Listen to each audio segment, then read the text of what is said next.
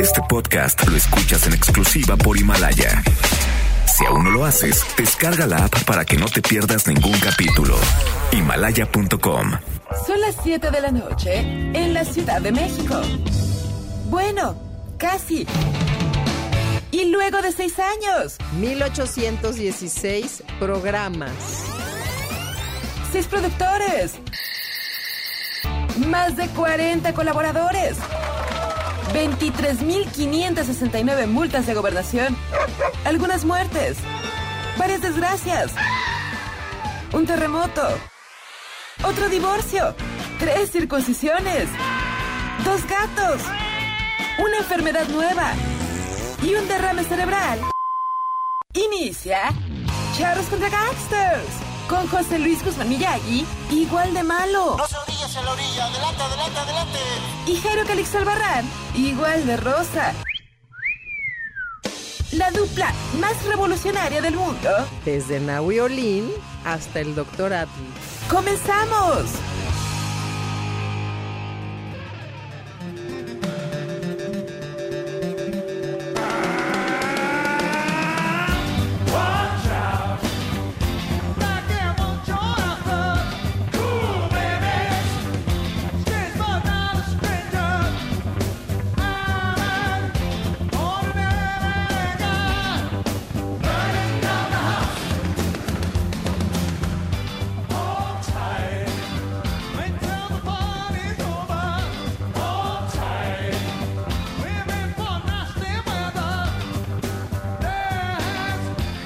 Va? Muy buenas tardes. Les saludamos con muchísimo gusto cuando son exactamente las 7 de la noche con 6 minutos en la hora del centro. Esto es Charlos contra Gangsters. Yo soy José Luis Guzmán y para mí es un placer, de verdad, darle la más cordial bienvenida a este que es el mejor programa de la radio. Y no lo digo yo, lo dice usted a través de los índices de audiencia que cada vez son más altos y más altos y más altos. Y para demostrarlo ya tenemos una nueva coconductora que es Gabriela Sass. ¿Cómo estás, Gabriela Sass? Hola Miyagi, ¿cómo estás? Después de tanto tiempo sin venir, No, muy poco tiempo. Jairo, Tamara, feliz año, feliz año a todos. recién desempacada de Colombia. Recién desempacada, todavía me se están burlando por mi acento colombiano. Dicen que otra vez se me nota mucho. Eh, y bueno, ¿cómo, ¿cómo empezaron el año? Cuenten un poquito. Bien, eh, es que me da, es que me da risa que conforme van llegando todos van felicitando, o sea, si sea marzo no importa, ¿no? Ya va a ser en marzo, va a seguir diciendo feliz año nuevo. Y Pero también la, chi- la chica de la 16. borrega azul La está con nosotros. Tamara Moreno. ¿Cómo están? Bien, pues, ¿Y ¿Por qué la chamarra de borrega ahora? pues acá arriba hace frío, ¿no? Sí, Acá porque arriba- además trae... eh, Sí, Cuí- para, cuídate. para mí sigue siendo invierno. Hace invierno frío. en Nueva York. Sí, bien. No, pues hace frío, ¿no? Al salir ya refresca. Pues hay que venir tapados a la cabina. Y Jairo Calixto Albarrán, que el, el clima no le hace nada, él viene fresco como la lechuga. No, ni tanto, pero aquí llevándola tranquila, escuchando a Burning Down the House, un clásico de, de los Talking Heads. Esta vez eh, David Byrne, el, el cantante, pues montó un espectáculo en Broadway. Esto es parte de ese espectáculo que se llama American Utopia en Broadway. Entonces, suena bien, eso, una nueva mirada a sus, a sus viejas buenas rolas. Y fíjense que tenemos un WhatsApp 55 41 83 91 45 55 41 83 91 45 y tenemos hoy muchísimas noticias, ¿o no, mi estimada Tamara? Muchísimas, sobre todo la aprobación del TEMEC, ¡Ay, sí, ya! que como quien diría ya estamos del otro lado, nada más falta que la, que la firme Trump, pero parece que ya va a ser, pero que la firme el Senado canadiense, que no se cree que haya mucho problema. Así que tras tres años de negociaciones ya Ya, pero f- sí, falta el- la aprobación del Parlamento canadiense y Del- la firma ajá. de Trump y ya. Exacto. Listo. Ya, ya, ya pasó, digamos. Ya todo. lo más complicado. Tenemos otra ya, caravana de migrantes. Ya viene en camino. Salió, ajá, salió de Honduras, está en Guatemala, pero ya comentaba el presidente guatemalteco que recién te- eh, tomó protesta el pasado martes, que, que ya les avisaron que México cerró la frontera y que no los va a dejar pasar, entonces Guatemala se ofrece a regresarlos en camiones a Honduras. Pero pues a ver, habrá que ver quién si quiera cruzar, ¿no? Y fíjense que aparecieron datos de INEGI donde dicen que el 77.2% de las mujeres se sienten inseguras donde viven. La percepción de inseguridad mayor es en Puebla, en Tapachula, en Ecatepec, en Uruapan, en Fresnillo, en Tlanepantla y algunas partes de Tlalpan, particularmente en Villacuapa. Ahí la gente está más temerosa. La gente está más temerosa que nunca en Villacuapa de, de que algo les pase. Bueno, es que las cifras no mienten. Sí, Esta es percepción, esta es percepción. es percepción. Pero pues eso no quita que la gente... Y las mujeres se sienten más inseguras que los hombres. Y adivinen cuál es el lugar donde todos los mexicanos se sienten inseguros. En el transporte. No, ¿No? En las combis. no. Ah, pues, Ah, en tu casa. Aparte, no en la En mía no. casa, En, en no en la, casa de cada quien no. En tu casa Cerca de está, tu casa. está cercada. En mi casa, mi casa hasta mis gatos. No, ¿dónde es el lugar donde los mexicanos nos sentimos más inseguros? Ah, A ver, tú piensa en tu vida cotidiana. El lugar donde te sientes súper inseguro aunque estés tres minutos. Ah, en los cajeros. En los cajeros automáticos. cajeros. Ah, no, sí, claro, ahí sí no hay duda. No, y ahí entras y te da pánico. Pero luego, eso no entiendo porque luego gente saca un montón de lana de ahí. Sí, exacto. No, eso no lo comprendo, pero bueno. Bueno, menos sí, que- pero- que tengan lana. No, me no, no, que no- que- dejen que la tengan, que, que la vayas a sacar ahí, a menos que dejes a la gente en el table y, y tengan que pagar en efectivo. ¿no? Sí, claro. En el antro, en, en el Es cuando te en lleva el, cantina. el- el sacaborrachos y tienes que Sí. ir a sacar lana del Exacto. cajero para pagar los Entonces, tables. sí, eso, eso solo así lo entiendo. De otra manera, no, yo la verdad, pues busca siempre un lugar aquí. Una plaza comercial que tenga el banco, Sí. pero aún así volteas para todos Sí, lados. sí. como Y aún así cuando sales y pones los numeritos así O aquí en tapando. MBS, Exacto, en sí, sí, MBS sí. que hay un cajero. También te cuidas de ¿Te fijas que No, yo me, cuido que no esté Tamara porque trae, trae el machete chico Tamara con su bat. con su bat. Sí, sí, es el lugar donde más te sientes. Y es lo que, el único lugar, donde, no el único, pero no es donde menos hay vigilancia. O sea, no hay, no hay un policía ahí. No, nunca. En algunos sí, en algunos sí, Pocos, ¿no? pocos. La mayoría están tristes y abandonados. Y una buena noticia, ayer estábamos eh, todos tristes y Por Emilio. consternados por Emilio. Ya Ah, apareció. Ya apareció, ya apareció el gran bulldog, qué buena onda. lo re- Apañaron a, la- a los maleantes justo, justo cuando estaban recibiendo el dinero. Una, menor, de- pero además por cinco mil pesos. Por eso- 5 mil pesos. pues con eso no salen ni del tambo, ¿no? ¿Cómo sabes, Tamara? Pues ya ha ido varias veces. Ya ha ido varias veces. ¿Con cuánto sales del tambo, Tamara? A ver, tú dinos. No, lo que pasa es que un perro de esos, No, me estaban carísimo. diciendo, Sí, como 40. barato, barato, 35 mil Sí, baros un 40, bulldog. 35, 40. Exactamente. Sí, caro, 80 mil pesos. Sí, ya es de De esos, pedigrí, ya es de campeón, pedigrí, de esos que, Hijo de campeones. Con papeles. con papeles, que, vuelan de noche y este, Exacto. te lavan la ropa Y, pero lo peor es que. De como no daban el dinero, lo iban a sacrificar. a sacrificar. Fue lo que vendí. Sí, Pero no, por que- 5 que- mil baros. Pero ya los apañaron, lo cual. Ya está muy bien. está Qué bueno, muy la bien. verdad que bueno. Muy bien, muy bien, Emilio, sigue ladrando. Y un chofer de microbús arrolló y mató a su suegra. Él dice que por error. ups. Él pensó, dice, yo pensé que sí se había subido y cuando arrancó el camión, la aplastó. Nada más oyó así como un ranazo. Sí, se- digamos, Sí, creo que, sí, creo que sí las autoridades tienen ahí un poco de carnita para explorar, para investigar a ver si no fue, si no fue adrede. Fíjate, la señora venía en el micro que conducía a su yerno, ¿no? Se baja y él piensa, no, pues ya la bruja. Digo, la señora ya bajó, arranca el micro, pero la doña Seguía abajo de la banqueta. seguía abajo de la banqueta y que le pase encima. Nada más se vio como tronó la escoba. Y Vas ya a con volver a eso. hacer el sonido. Sí, Qué horrible. Es decir, sí, sí es, eh, sí es No, pero aparte sí se murió. No, bueno. Pues evidentemente se murió. Ay, Pues no. te cayó el micro encima. O sea, Ay, No, a ver, qué Tamara. ¿qué te. Si la libres, si la libres es que eres la Black Widow. Si Sí. no, no. Ni Scarlett Johansson se salva de esas. No, no, no. No, los Qué así. horror. Le pasó. Es que él dice que Y se luego se, bajó. regresó dos, tres veces. Dijo, regresó. A ver, ¿Qué pasó? ¿Qué, ¿Ya se había pasó? bajado? Y para atrás y para para adelante. atrás y para adelante. Un ¿no? tope. Sentí un tope. Sentí a la señora. No, mala. Ay, no. Qué mala onda. No, qué mala onda. Mala señora que ya confiaba en el yerno, solo y se le ocurre subirse. A o sea, fíjate, tener un yerno que es Microbusero. Microbusero. Eso ya está mal. Sí, está mal. Y luego. Bueno, pero apro- aprovechas el traslado para irte ahí. Pero no te A ver, Tamara, si tu mamá. la suegra y tu, mamá otro microbús. ¿Tu mamá confiaría si tu marido fuera microbusero?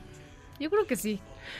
Decía, todo lo que invertí, todo lo que invertí para que Todo lo que terminamos en estas educación. Bueno, pero el amor no tiene A ver, tu, clase tu mamá, que es una gran dama, la conozco. Sí. ¿Permitiría que tu yerno fuera microbusero? Ah, no, esa es otra pregunta. Pues Que, que permitiría que fuera microbusero, esa es otra. Otra es subirte con él. Ahora, ¿tu mamá se subiría No, con un microbusero? pues sí permitiría, claro. Sí, Ella sí, El amor, sí, el amor lo claro. vence Ella todo. mis decisiones. Claro. El amor lo Y- y, conquista ella todo, Jairo. se iba de cacharpa. Sí, claro, claro. Sí, por Ella supuesto. cobra los- las- la Sí, subida, ¿no? Sí, sí. no Oigan, miren, vamos a hacer una pausa y al regresar vamos a caer con el Ya no tome tío y con muchas otras cosas porque vamos a hacer una pausa. Tenemos muchísimas entrevistas, todas de gran interés en este que es el mejor programa de radio. Gracias de verdad por escucharnos. Soy José Luis Guzmán. Pausa, vamos y venimos. Esto es Charros contra Gangsters.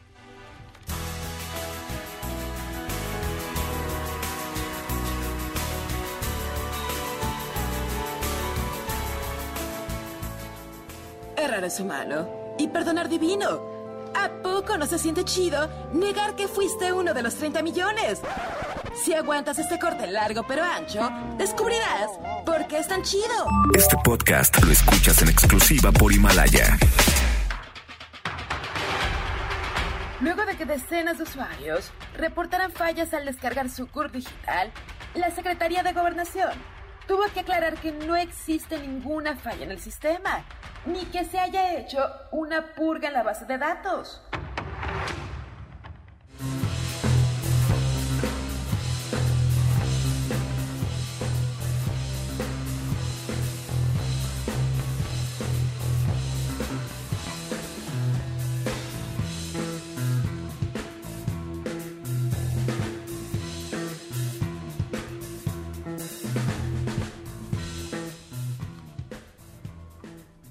Muy bien, aquí estamos Charro contra Gangsters escuchando Chilanga Banda en la versión de Jaime López, la original, pero tiene una introducción como de dos días.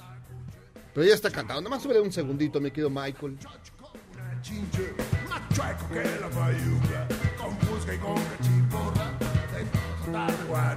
Pues ahí está nuestro Tom Waits, eh, mexicano, raspándole duro a la garganta.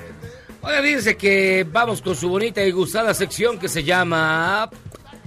Ya no tome tío. Y miren, Andrés Manuel López Obrador anunció que se aprobó el TEMEC en el Senado de los Estados Unidos. Y otra vez el guitarrizas que usted escucha aquí todos los lunes, le atinó. Oye, sí, él va a ganar la quiniela. Él había predicho que esto ocurriría antes de que acabara enero. Esta es la voz del presidente. Con esta música de fondo, con el organillero, les doy a conocer que se acaba de aprobar el Tratado Comercial Canadá, Estados Unidos y México en el Senado de Estados Unidos. 89 votos a favor, 10 en contra.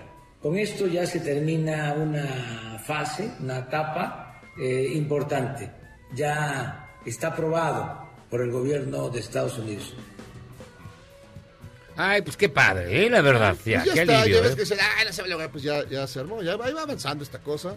Pero lo que más les importó a los gringos, esto la verdad no, no les importó demasiado, No. fue que Sí, ya está avanzando fue- lo, del- lo del impeachment ya en el Senado, donde pues, yo esperaba que iba a estar más eh, complicado, pero no, pasó de volada, así que... Pe- pe- Pero dicen que el siguiente paso ya es Ya pura es más- gente de Trump. Entonces Sí, realmente quizá, le surge ya pero lo- sí, lo que dice- perdonarlo, ¿no? Lo que dice la Pelosi es que La Nancy Pelos. se la va a Pelosi porque ya está, ya le pegaron, ya le pegaron en, en la línea de flotación porque ese tema ya está ahí y a la hora de las elecciones se lo van a echar encima una y otra vez, así que pues la, la va a sufrir, la va a sufrir.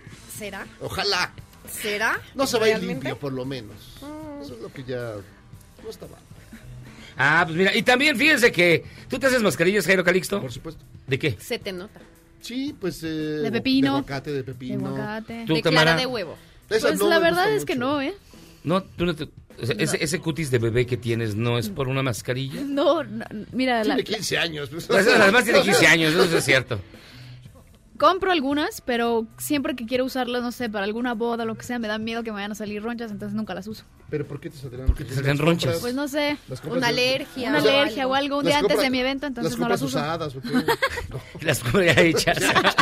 Con la cara de otra persona. Sí, exacto. ¿Y Pero, tú? pero no, la que única que, he probado es la, la negra, la que te quita los puntos negros.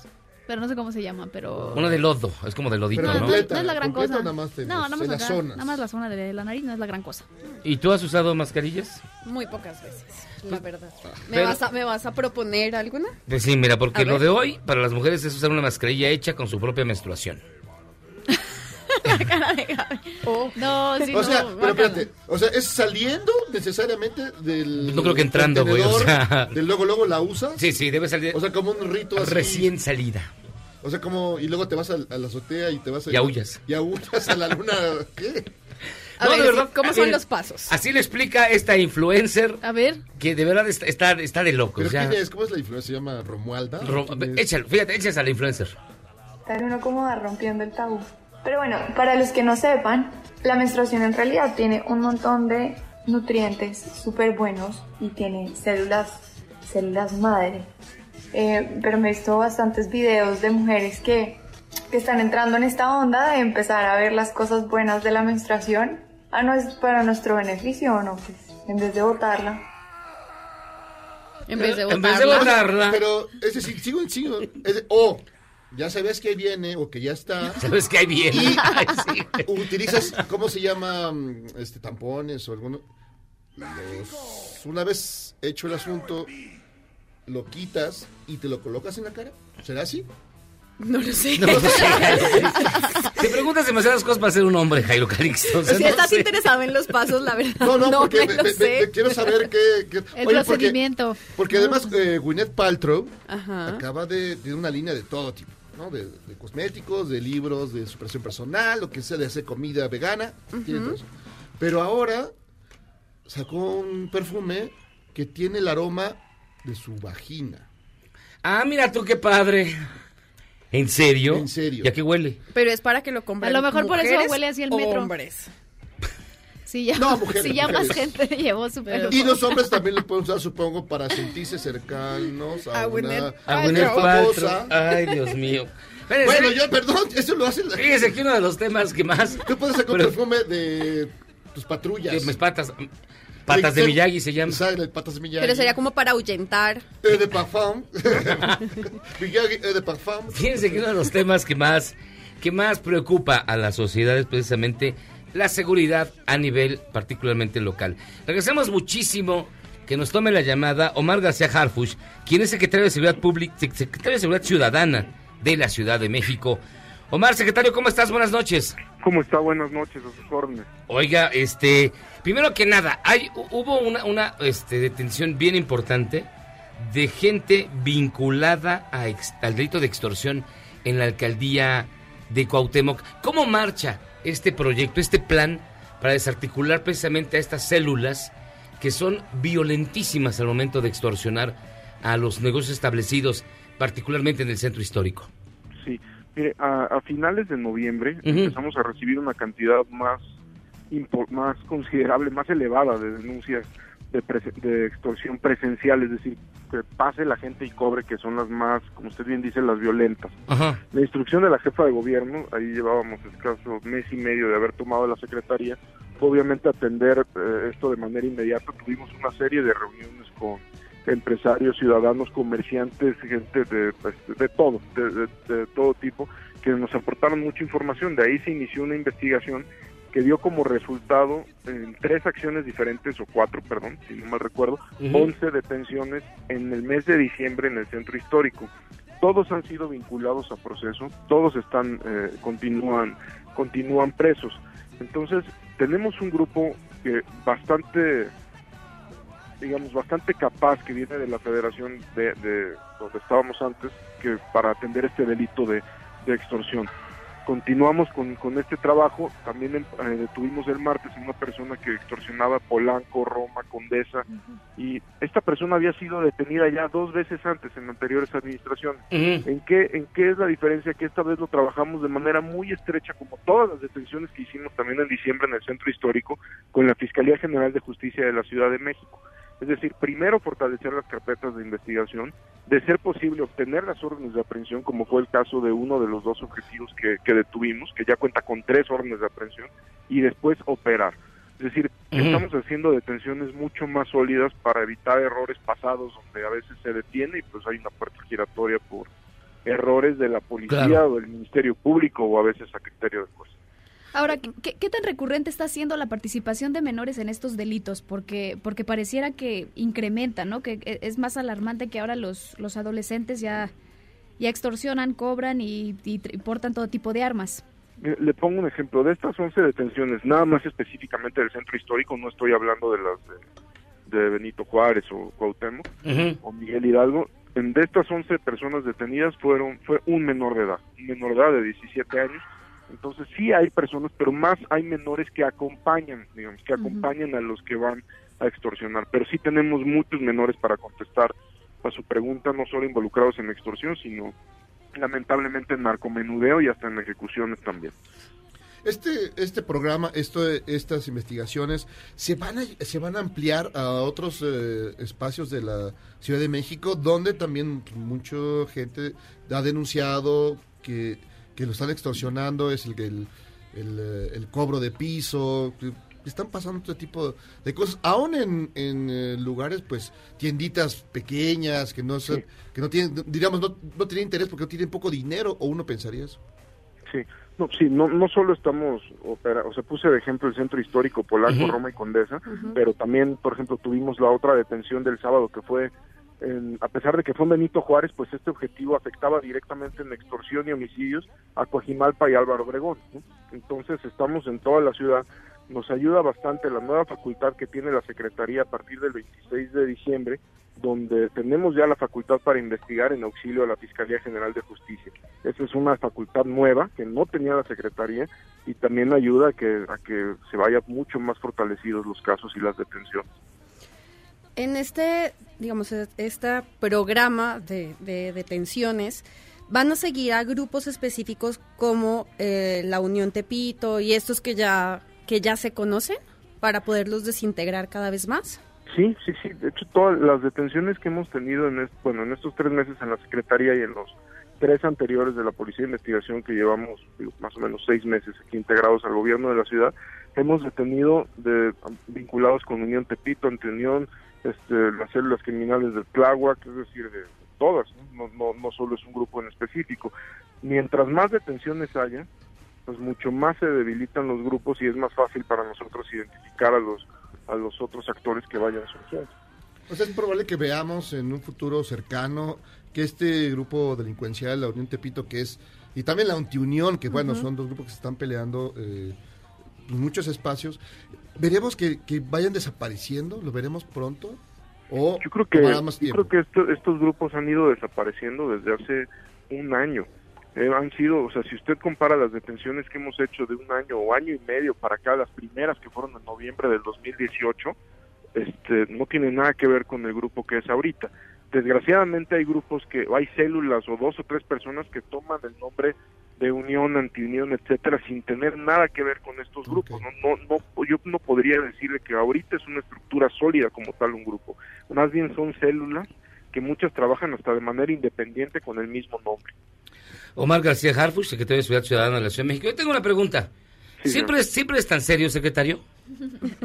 Normalmente sí. Es secretario, No, secretario ah, de seguridad, ni modo que- alivianémonos tantito. A ver, cuenta, ¿qué última película fuiste a ver, secretario?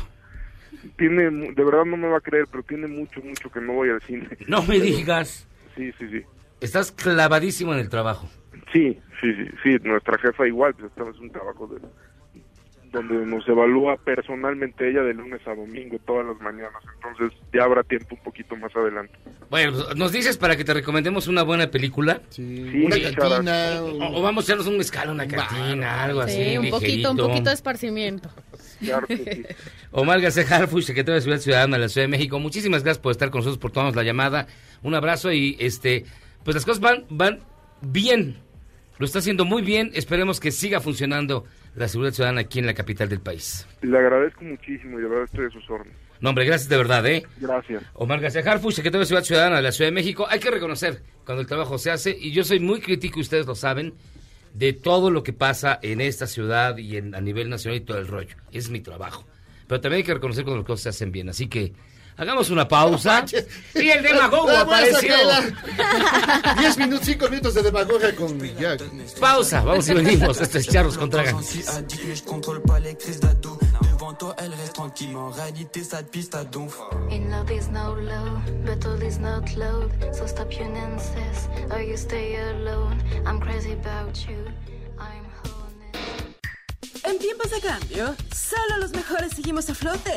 Luego del corte, te contamos el secreto de los seis años de Charros contra Gangsters. ¡Regresamos! Este podcast lo escuchas en exclusiva por Himalaya. El par de ladrones que se llevaron a Emilio, el perrito bulldog que fue sustraído de una barbería en la colonia Roma, ya fueron remitidos al Ministerio Público, después de que pedían un rescate de 5 mil pesos por el animal, o de lo contrario, lo iban a sacrificar.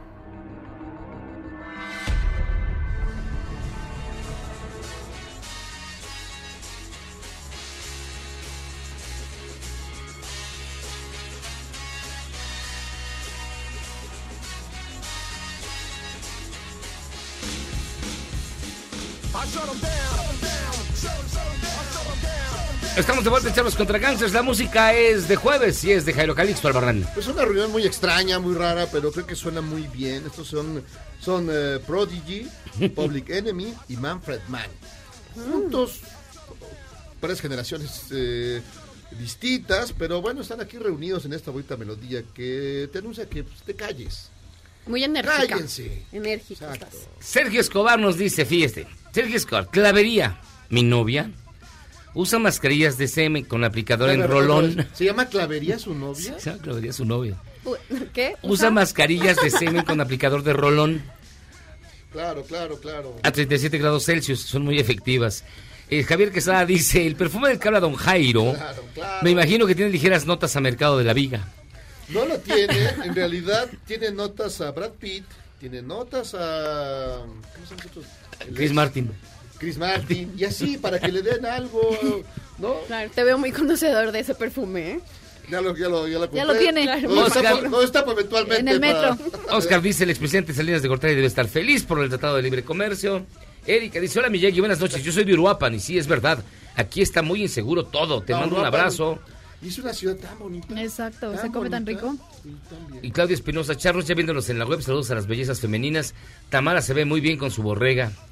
Y es de koala, fíjate, qué Sí. casualidad. Eh, eh, tiene su, Es, está de- forrada de koala. es su chamarra de mezclilla forrada de koala. Sí, exacto. Obvio no, no, no, no. Y Morgana dice, ¿me podrán felicitar? Es mi cumple, por favor.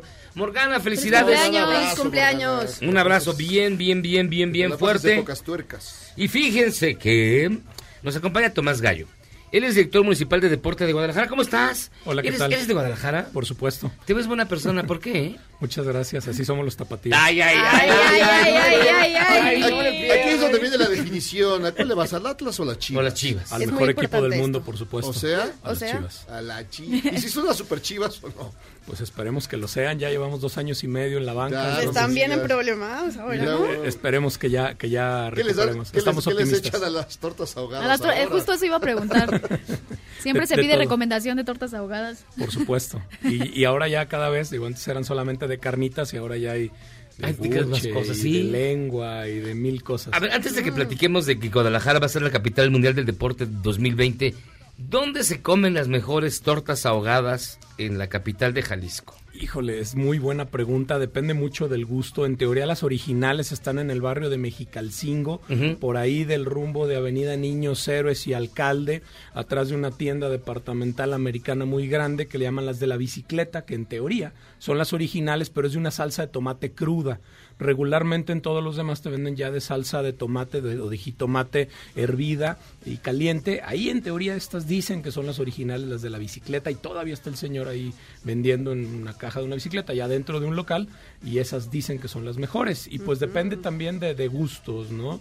El, el virote, que es la esencia del, de, de- de la, torta ahogada, que es un pan eh, tipo bolillo, telera, pero que tiene una corteza muy dura que al sumergirlo en la salsa Claro, claro. eh, no, No se desbarata con carne de puerco adentro y esta salsa con un poco de picante y ya hay quien le pone frijoles, lengua, buche y de todo lo que O sea, ya se rompió el turrón, ya. Sí, claro, Lo- también hay de clásico. camarón y de pollo. ¿Y y están de- buenas? Eh, pues, No, lo que importa es la salsa. Lo que importa es la salsa. es que, es que es todo, mira, es como la guajolota. Para los que somos de Guadalajara, la guajolota o la torta de tamal es complicado entenderlo porque regularmente el pan en Guadalajara es muy masudo, igual que los tamales. Eh, a diferencia, digo, yo ya he tenido la fortuna de probar las, las gloriosas gua- guajolotas. Qué bueno que me dijiste Este, contacto. Lo Sí, dijiste no, es que sí me es muy político, es muy No, no, no, es que sí me me estás metiendo con una cosa muy importante para Por supuesto, pero es que son muy buenas. Pero, pero si tú lo pruebas, eh, pues el pan es muy poroso y el, el- el- Sí, sí, la claro. textura del... No es como el, como el virote, pues, que es... El virote súper masudo. Fuerte, Sí, Masudo. sí, Exacto. pero es fuerte sí, para sí. aguantar eh, la, La mojada la en-. Así es, entonces bueno, pues de- en gusto se rompen géneros, pero aparte, bueno, pues en Guadalajara tenemos una variedad gastronómica como la carne en su jugo también, que es un tema muy tradicional, el tejuino, que es este curado de maíz Ay, y bueno, qué buenos. olvídate, mil cosas.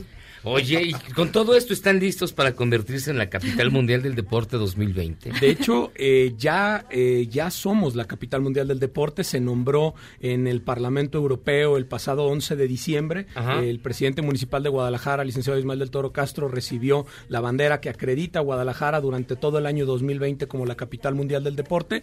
Y eh, bueno, pues muy contentos porque pues es un gran reto, ¿no? Poder eh, seguir transformando la vida de miles de personas a través de proyectos deportivos, a través de estímulos que permitan a la gente eh, transformar la realidad en la que, que vive en su cotidianidad eh, para poder eh, pues mejorar sus hábitos y sus condiciones físicas, mentales, intelectuales, espirituales, que es una de las grandes ventajas que tiene el deporte y la actividad física. Eso es la medalla que traes. Esa es la medalla del medio maratón. Esa es la medalla que otorgaremos a los finalistas del medio maratón y eh, bueno, podrán encontrar en las redes eh, sociales esta, esta medalla. Eh, que representa, que tiene un, un significado bien interesante, porque en la parte de abajo pueden ver un rombo que tiene una serie de puntitos que asimilan eh, la, eh, pues la, el arte huichol que se utiliza con estas pequeñas chequiras y que nuestros amigos del área de diseño del Consejo Municipal del Deporte de Guadalajara crearon un concepto muy interesante que si tú unes la medalla del 21K del año pasado con la de este año, con la del año que entra, entre las tres se forma una flor de jicuri. Esta flor de jicuri era sobre la cual los huicholes encontraban eh, la trascendencia de la persona y justo esta reflexión es la que invitamos a hacer a los corredores. Cada Oh, una de estas padre, bolitas que integran padre. su medalla es cada uno de los entrenamientos que van rumbo a este tema. Pero cada entrenamiento aislado significa nada. Pero si lo integras todo en, en- en una gran concepción, puedes crear algo hermoso, puedes encontrar la trascendencia a través de todos los días abonarle a la construcción de tu realidad. Y también representa todas las personas que le dedicamos tiempo y esfuerzo a crear un evento como este. Cada esfuerzo individual no sirve para nada, pero si lo integras puedes crear esta trascendencia y ahí nos vemos reflejados eh, todos en una trascendencia profesional en un evento de este Esta es la medalla entonces para el media maratón. Así es, para todos los que hagan el el 16 de recorrido completo, 16 de febrero. Y para el maratón que hay peyote. Eh, no, es una similar, nada más. La medalla tiene forma de, De peyote. de torta ahogada. De torta ahogada. Fíjate que tiene un tema bien interesante. La medalla es muy similar a esta, nada más es color plateado. Nosotros en el medio maratón eh, tenemos la etiqueta de oro de la Federación Internacional de Atletismo, hoy llamada World Athletics, y eh, en el caso del maratón eh, tenemos la etiqueta de bronce y este año, bueno, el año pasado aplicamos para obtener la etiqueta de plata. Entonces, la medalla del medio maratón es bronce, perdón, es plata como su, del maratón es plata como su etiqueta y del, mara- del medio maratón es oro como su etiqueta. Pero que aparte pueden interactuar una con otra. Y en el maratón tenemos una carrera de relevos y ahí eh, la etiqueta es color bronceada, ahí no tenemos eh, eh, una etiqueta como tal, pero pueden interactuar eh, de alguna forma. Y en el caso de la playera, A les ver. platico por supuesto, que es una playera que es un color azul cielo. Azul chiclamino. azul chiclamino, azul manfru. dicen Azul por manfru. ahí. Pero en el caso de la playera desarrollamos un proyecto en el cual buscamos eh, llevar la palabra Guadalajara a lo largo de las seis ediciones del maratón y medio maratón que tendremos en esta administración y que arrancamos el año pasado con el medio maratón en el cual eh, la playera llevaba una G en la espalda, que era la primera letra de la palabra Guadalajara, Ah, mira, que, es eh, la G de grandeza, la G de gold, la G de, de Guadalajara. Después en el maratón tuvimos eh, una playera color naranja con el UA, que viene del ajúa, del festejar que tiene eh, el tapatío, que es muy festejador. Ahora estamos con el da, que es la tercer, el tercer vocablo de la palabra Guadalajara, y eh, que hablamos del tapatío, que es caritativo. Entonces nuestro el tapatío lema... no es caritativo. Por Ay, sí, supuesto que sí. perdóname. Yo conozco tapatías bien mala onda. ¿Sí? Luego- Ay, luego te dolor. Yo Lo han conozco muchos, yo conozco muchos y muchas, y sí somos caritativos. Mira, en cuestiones del corazón es complicado. No, mira. Oye, ¿y por qué los niños héroes al- al- al- en, el, en el frente? Porque justo la colección engloba las seis, eh, eh, los seis edificios y las seis eh, sitios icónicos, principalmente de aquellos por donde pasa el recorrido del maratón y del medio maratón. Eh, el kilómetro 8 más o menos es por donde pasamos allá afuera de los arcos, eh, perdón, de la glorieta de los niños héroes. Eh, y de esta forma el proyecto de, de completar la palabra Guadalajara a través de estos seis vocablos nos irá llevando, como les decía, del G de grandeza al UA de la JUA de festejar, ahora con el DA de dar, De dar. después al LA de cantar, al JA de reír y al RA de celebrar. O sea, todo tiene una secuencia. Es como, Exacto, para que hagas, para que hagas todo todas tiene las, un todas- concepto. todas Como las gemas del infinito. Más o menos. Al final significa que todo funciona en equipo. un poco, Exacto. todos juntos. Todo tiene una razón de ser, todo tiene un tiempo, todo tiene un momento y junto, todo junto se convierte en algo maravilloso. Ahora, Oye, ah, no, perdón. yo- No, no, pues, ¿Qué, qué- qué- qué condiciones se evalúan para que, para que una ciudad sea capital mundial del deporte?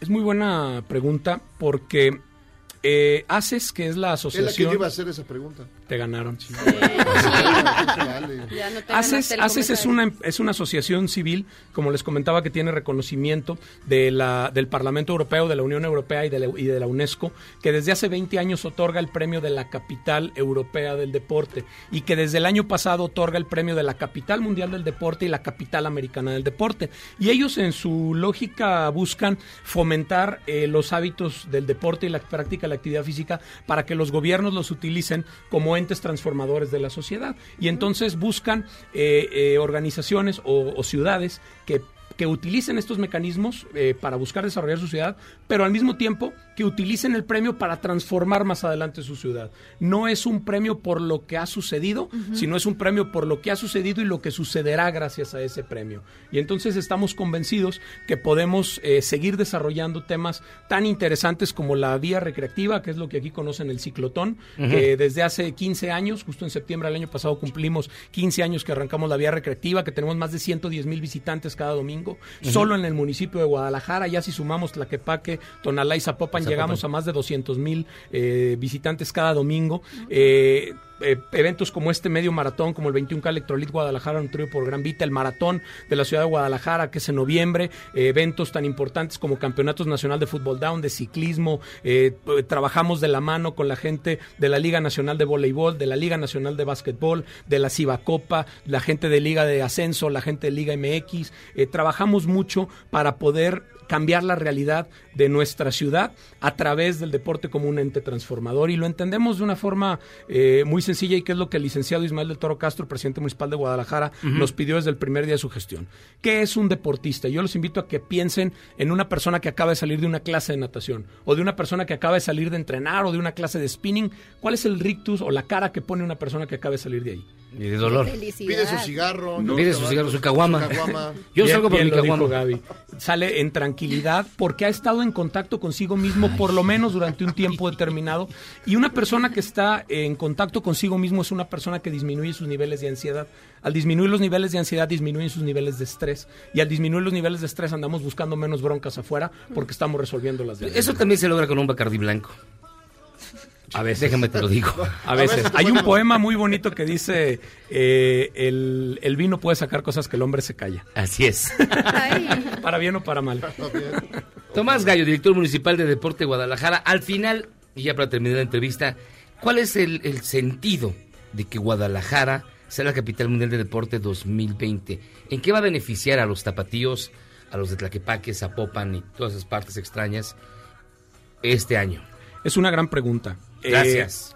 Siempre hago grandes preguntas. Es una gran pregunta porque es una, es una, es una pregunta que fue una de las primeras que nos hizo la gente de ACES cuando nos visitó y nos preguntaba, bueno, en caso de obtener el premio, ¿qué van a hacer con este premio? Porque hay casos de ciudades que han tomado el premio, lo han puesto en un estrado y se, ha Se les quedado olvida. ahí y no, y no transforman nada. Justo eso es lo que queremos hacer. Estamos haciendo trabajos muy importantes para generar un calendario de eventos, que esa es la primera gran pregunta. ¿Qué eventos vendrán? Bueno, pues habrá eventos tan importantes como el preolímpico de fútbol, que será en marzo Ah, de este mira. año en Guadalajara, eh, de- del proceso de calificación rumbo a Juegos Olímpicos varonil. Eh, habrá eventos nacionales, eventos internacionales, que de la mano del Estado de Jalisco estamos eh, colaborando. Eventos propios como este medio maratón, el maratón de la ciudad de Guadalajara. En marzo hacemos un campeonato nacional de fútbol down en un estadio que montamos en una plaza pública que es espectacular, eventos ciclistas y demás, pero también tenemos que ir más allá. Tenemos que utilizar el medio de, la capital mundial del deporte para cambiar la realidad y esto tiene que ver con profundizar los trabajos que se hacen en escuelas de iniciación, en universidades, en escuelas primarias, escuelas secundarias, pero también queremos llevar el mensaje, ya estamos en trabajos con nuestros amigos de las cúpulas empresariales de Guadalajara eh, para poder generar procesos de pausas activas. Hace algunas semanas se aprobó la norma oficial 035 de eh, factores de riesgo psicosocial en el trabajo y creemos que el deporte, la actividad física o estos mecanismos de pausas activa pueden ser mecanismos importantes de transformación, de disminución del estrés al interior de las, de las empresas. Y queremos hacerlo, pero queremos medirlo y tener un resultado y poder decirle a la parte empresarial, oye, no solamente poniendo un área de juegos o poniendo una terapia grupal puedes disminuir el estrés de tus trabajadores, sino haciendo una pausa activa. Y estoy seguro que si logramos eh, medir cuánto eh, eh, aumenta la productividad de una persona que es una pausa activa durante su labor, eh, estaremos cambiando muchas de las realidades porque será el primer paso de cómo la gente se encontrará en un proceso de activación física y que esto detonará, estamos seguros, en un incremento de las personas haciendo actividad física. Pues mi estimado Tomás, muchísimas gracias por estar con nosotros. Tomás Gallo, de director municipal de deporte de Guadalajara. Felicidades por este nombramiento. Guadalajara, capital mundial del deporte 2020. 2020. Y qué buen diseño. Muchas gracias. ¿Dónde se pueden ver los eventos? Me están preguntando. En la página de Facebook Maratón GDL y Comude GDL, tanto en Facebook como en Twitter. Y les voy a dejar dos cortesías para el 21K Electrolit Guadalajara. No más dos. Gran Vita. No más dos. Lo único, bueno, les pido que sean dos, pero les pediría que fuera para corredores, para que vivan la experiencia y si las entregan hoy mismo, mañana les mando otras dos. Ah, súper bien. Mira, pues mira, ahorita, ahorita vamos a. La gente va a llamar, vas a ver. Claro. Los Está corredores. Son códigos para precisamente la Para inscripción. inscripción. Y- Muchísimas y gracias. son las pruebas de alguien de que se, se vaya por el atajo como madrazos. la onda Justo, madrazos, justo ¿no? por eso comentaba que la medalla se entrega solo a aquellos que hacen el recorrido completo. Somos el único maratón en el mundo que hace un trabajo eh, técnico y te garantizo que si hiciste el recorrido completo, vamos a tener la forma de decírtelo, aquí está tu medalla. Y si no, te invitamos a que sigas eh, recibiendo todos los servicios que contrataste al haberte inscrito, pero la medalla está reservada para aquellos que hacen el recorrido completo. Ah, que está bien bonito. Incluso la playera Jairo, vas. tiene, tiene en, en la orillita de las mangas y de y de abajo la, la parte de huichol. ¿no? Sí, O sea, es esta misma juego con lógica. la medalla, entonces está súper padre. Totalmente, así es. Pues muchísimas gracias, mi estimado Tomás. Tomás Gracias Gallo, director municipal de deporte de Guadalajara. Vamos a hacer una pausa y vamos a regresar. Y hoy mismo regalamos las cortesías para que se inscriban. Unas al ratito. Así que pausa, vamos y venimos. Esto es Charlos contra Gangsters. Charros contra Gangsters es la suma absoluta y universal de la cultura, la información y el entretenimiento. ¡Ja! No es cierto, pero siempre quise hacer una cortinilla igual a las de otras estaciones. ¡Regresamos! Este podcast lo escuchas en exclusiva por Himalaya. Y en una historia de karma instantáneo, un ladrón fue detenido después de robarle su celular a una mujer en Boca del Río Veracruz. Al verse rodeado por las autoridades, cayó muerto debido a un infarto fulminante.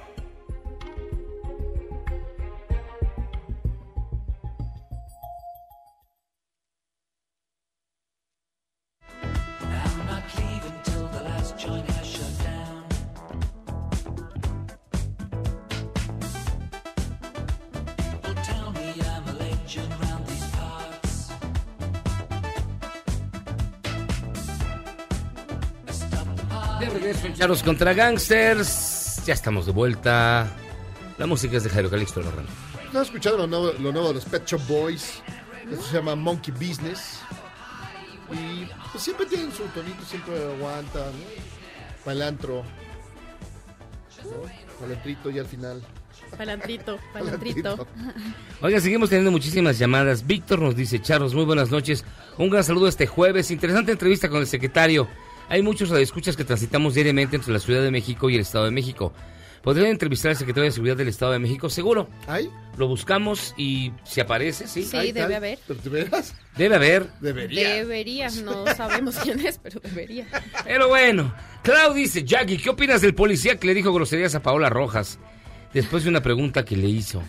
Eh, resulta que cerraron varias calles. eh, y Para pues, que pasaran unas camionetas. eh, exacto, es conocido que pasa algún funcionario y demás. Y entonces, justo era Paola Rojas, bajó la ventana y le preguntó al policía que si ya había pasado el funcionario.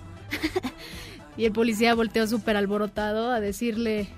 Dilo. Dilo. Dilo. No, y ni siquiera recuerdo qué palabra Sí, fue le dijo, exacta. "Cállate, perra". Ah, sí, perra. P-R-R-A. Cállese, cállese. cállese, ¿Cómo? perro. ¿Cómo? A ver, eh, Tamara Moreno, ¿cómo? ¡Cállese, perra! ¿Qué me habrá dicho que Cállese, ladra tu perro? ¿no? Y Pero bueno, eso fue- eso fue lo que pasó, pero a ver, No digamos... supieron quién era ni, y, ni Y, había y- pasado. y- y luego, Pues no, hizo, eh, lo puso en las redes porque lo, lo grabó y se hizo un escándalo, pero digamos no se supo quién ¿Quién o iba a pasar? ¿Quién iba? Porque puede ser un funcionario, puede ser un ricachón, o puede Nah, ser... fue un funcionario de la o 4T, tú, porque o ya tú, ves- que ya te he visto cómo andas. Uy, En tu sí. camioneta. En mi camionetota, Ya, en mi sí. mamaván. Claro. Pero sí supieron quién fue el policía, ¿no? Debe haber sido Ah, sí, uno de la pues sí, 4T, estaban segurito. No, creo que investigando. Seguro fue de la Creo que 4T, era ya ve cómo creo son. que se apellida Lozano, Luego le estás corriendo, luego estás chillando. Bueno, la señora Lomá dice... podemos dar de guamos aquí. Me gustan más las flautas de barbacoa que las tortas ahogadas de Guadalajara. Híjole, Una no sé. barbacoa. Ah, es que las Sí, muy barbacoa. buenas. Sí, Sí, sí, barbacoa. sí. ¿Tú prefieres barbacoa o torta ahogada? Soy vegetariano, señor. Ah, sí, cierto. Que no eres de este planeta. ¿Tú, este, Barbacoa, unos taquitos. prefieres barbacoa que tortas ahogadas? Sí, sí, sí, sí. ¿Tú, Jairo Calixto? No sé, estoy dudando, pero creo que mejor la barbacoa, pero la torta ahogada es buena, es buena. La torta ahogada, bueno, yo no como carne, pero no todo. tiene muy Ay, buen yo- aspecto. Yo no, tengo, yo no como carne. No, pero la verdad es que yo cuando la he visto no tiene como torta buen- ahogada es buen- deliciosa. Pero no tiene buena. buen aspecto, como que ves Ahora, lo una que importa cosa es la mojada. salsa. Lo que la es la salsa. Sí, es- la salsa es casi todo.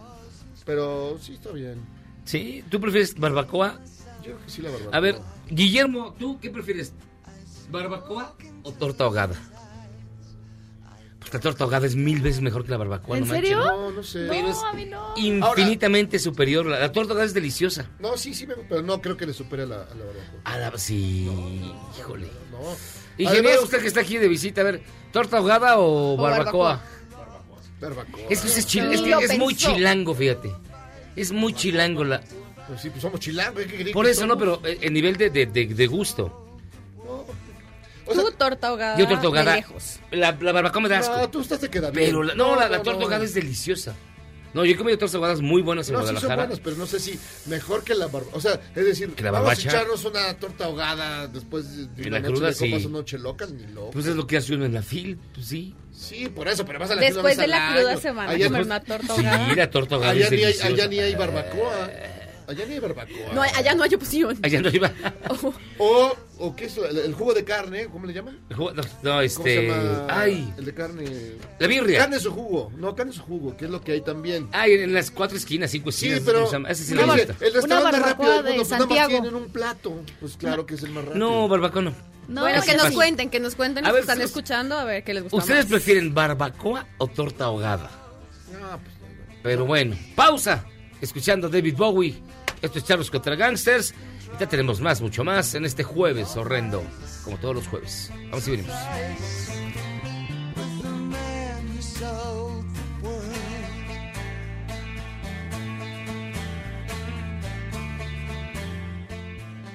¿Quieres salvarte del reggaetón? ¿Y esos sonidos que solo te hacen pensar en Omar Chaparro como un buen actor? Charros contra Gangsters regresa después de un corte, solo con la mejor música para una debida sinapsis. Este podcast lo escuchas en exclusiva por Himalaya.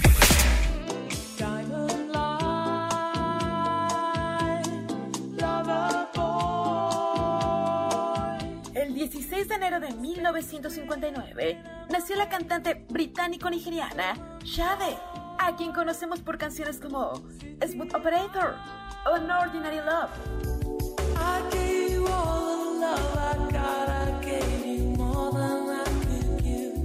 Su profesión inicial era diseño de modas y comenzó a cantar solo como apoyo para el grupo de unos amigos. Su nombre artístico viene de la abreviatura de su apellido, Folashade.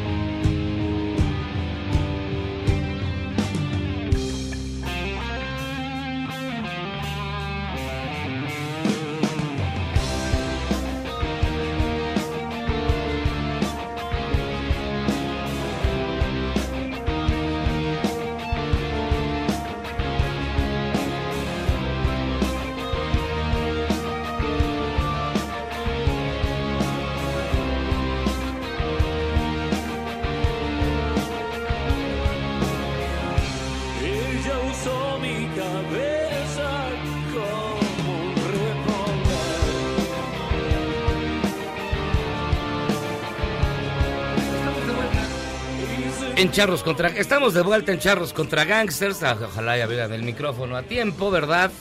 Este...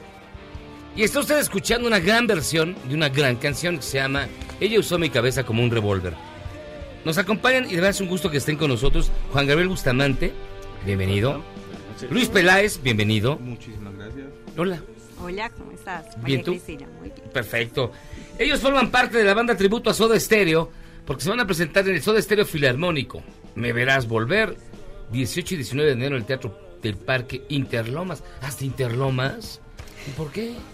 Y estamos repitiendo porque hace un mes estuvimos con dos fechas también en Interlomas, nos fue muy bien y estamos repitiendo esta vez otra vez en el teatro. Ah, pero está lindo Parque. ese teatro. Está, Pero Interlomas, híjole, está su- Eh, eh, fue- le van a llevar en realidad a Tamara. A Tamara le van a llevar este, Serenata. serenata. La- la- la verdad es un teatro que no es muy grande y se percibe bien desde la... O sea, si estás hasta en el segundo piso se ve perfectamente. Sí, está entonces, padrísimo. Sí. Muy Está contentos, buen muy lugar, felices. buen lugar. Muy felices de estar en ese teatro de nuevo. ¿Y por qué un homenaje a Soda Stereo? Bueno, que Soda Stereo es para nosotros eh, siempre ha sido la banda de, de rock más importante en Latinoamérica. Toda la que es la obra de Gustavo Cerati, Soda Stereo, marcó un hito importante en muchísimas generaciones desde los 80 Entonces, ¿cómo no homenajear a la mejor banda de rock latinoamericana?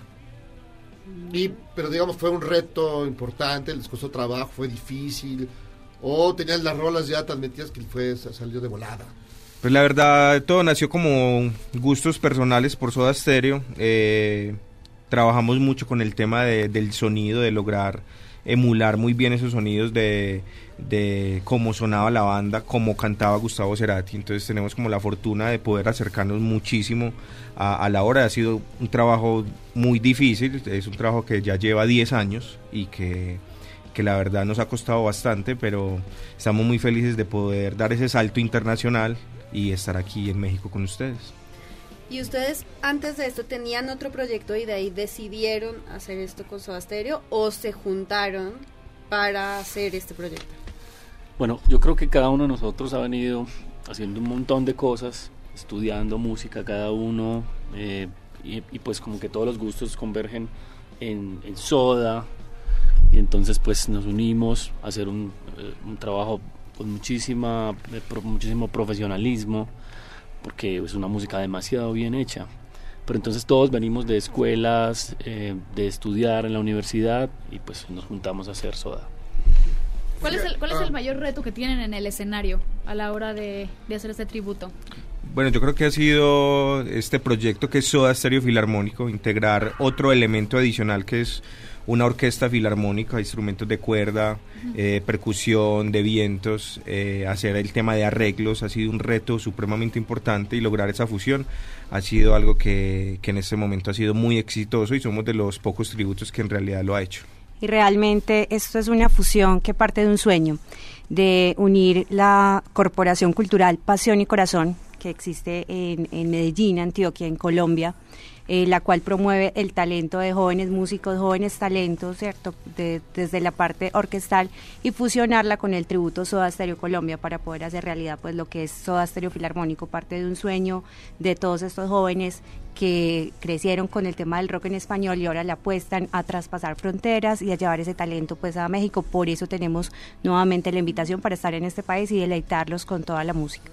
Ahora, este Soda Stereo es una banda de culto. Y, y por lo tanto alrededor hay un, gente muy clavada, ¿no? Puristas. Y a veces gente horrible, muchos de ellos. Pero, ¿cómo, lo, cómo recibieron este ejercicio? ¿Cómo recibieron esta gente, estos críticos que, que ve- ven a Soda Stereo, pues, en ponen, lo ponen en un lugar muy alto, lo que ustedes hacen?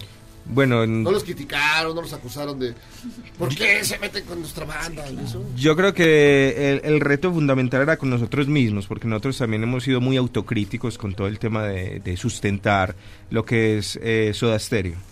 Entonces eh, hicimos una selección de canciones que no solamente son las canciones que normalmente se escuchan en la radio, también son esas canciones que, que a la gente le gustan y que son canciones, digamos que lado B, canciones que normalmente tú no lo vas a escuchar no vas a ver un video. Entonces eh, hicimos una selección de los mejores, de las mejores éxitos, pero también de las mejores canciones y de las obras culto de Soda Stereo. Entonces abarcamos todo ese público que escucha Soda Stereo en general, pero también ese público crítico al que tú te estás refiriendo. ¿Les aplaudieron? ¿Les fue bien con ellos? Muchísimo. ¿Se muchísimo. pelearon? No, la verdad ha sido un proyecto que lo han querido mucho. De hecho, estamos aquí de nuevo en México por lo mismo, porque a la gente le gustó bastante. Eh, les gustó mucho la interpretación de la banda y la fusión con la orquesta filarmónica eh, con la que venimos el, el año pasado. Hoy vamos a, eh, este año vamos a, a- a tocar con la con una filarmónica de acá de México. Sinfónica y PEF. Sí, Sinfónica y PEF, entonces también estamos tras, digamos que estamos haciendo esa fusión Colombia-México, entonces estamos muy felices también de, lograr eso. Y en este sentido, ¿dónde crees tú que radica el, eterno encanto de, de Soda Stereo? Porque que ustedes sean colombianos, que vengan a México y toquen la música de una banda argentina, pues ya es mucha mezcla, ¿no? Entonces, este, ¿dónde creen ustedes que radica ese encanto? Y además veo que tu gorra tú- te gustan también los caifanes. Me encantan, es de mis bandas ¿Y quién te gusta más, preferidas. los caifanes o Soda Stereo, la verdad? La ambos, verdad. ambos. La- no, a ver, la Pero- verdad. Pero, pero hay una banda que me encanta muchísimo, que es Jaguares, y yo creo que es de, de lo mejor y de lo más selecto que ha hecho Sol Hernández, entonces... ¿Te gusta más Jaguares que Soda Stereo? En mu- no, bueno. Ver, no, no, no quiero pelear ahí. No quiero pelear ahí. No, sí. No, sí, dinos, así. Sé, sé muchísimo de, de- de esas bandas y son mis preferidas de rock en español. Que es Caifanes, Soda Stereo, Jaguares. Para mí, las mejores bandas de rock en español. Un día despiertas, tuviste la mejor noche de tu vida. Tú imagínala. Te despiertas de un, un humor extraordinario. Y la primera canción que pones es la de. Detrás de los cerros de Jaguares. Ahí está, te gustan más los jaguares. ya ves la falsedad, ya te caí. No, no, no, no, eso es. Oye, pero Soda, Soda tiene un encanto permanente. Tú escuchas ahora a, a, a Soda Stereo. Desafortunadamente, bueno, falleció Gustavo Cerati. Y muchos chavos que, que apenas escuchan a, a Soda, ya muerto Cerati, lo están descubriendo y descubren una de las grandes bandas de rock de todos los tiempos. Lo que pasa es que Soda Stereo y Gustavo Cerati tienen un ingrediente muy especial y es que es música muy vigente. O sea, es, música que es atemporal, que todavía suena como si se hubiese hecho hace muy poco. Entonces ha llamado mucho la atención y hemos visto en nuestros conciertos también eh, rescatar muchísimas generaciones, generaciones que de los ochentas que vivieron todo el furor del rock en español con Soda Stereo, de los noventas cuando terminó Soda Stereo, la transición de Gustavo Cerati como solista y hemos rescatado también esas esas generaciones de chicos de 10 años, 8 años que les gusta el rock en español, que les gusta Soda Stereo. En mi caso particular tengo una hija que tiene 6 años y le encanta Soda Stereo y Gustavo Cerati. Entonces No, pues, es una no, música pues, que que está- todo el día, seguramente. noche, claro. Sí, está influenciada, pero también conozco chicos que, que en realidad le- les encanta y que suena todavía muy vigente. Sí, no es claro. algo que, que esté pasado de moda, por decirlo así. No, no, suena, suena súper actual. De, mu- eh, de música ligera suena todavía en los antros y todo siempre, o sea, ya... Tú vas a los antros, por favor, dejar entrar. Los millennials. Tamara, te piden identificación Sí. para... A Bueno, tus pero 15 sí, años. A mis 15 años, me- pero sigue sonando muy la, y la gente se prende muchísimo cuando pasan esas canciones. Nosotros creemos que Soda Stereo es más allá que de música ligera, ¿cierto? Soda Stereo tiene muchísimas canciones, muchísimas mejor elaboradas. Digamos que esa es la canción, digamos que, que fue y marcó un, un hito en el rock en español, pero va más allá. Es como decir que Caifanes es solo afuera o no dejes que, ¿cierto? Hay mucho más allá. No, tiene solo. Exactamente. tot, tot, tot. A eso, a eso es lo que voy. Entonces, no es solamente lo comercial. Cuando tú te adentras en, en escuchar la, la, la música, toda la discografía, ves que hay muchas cosas mejores y muchas cosas más allá. ¿Cuáles son sus roles dentro de esta, dentro de esta banda? ¿Qué hace Bueno, cada yo uno? soy el guitarrista líder y director musical del Tributo a Soda Stereo Colombia. Yo soy el vocalista.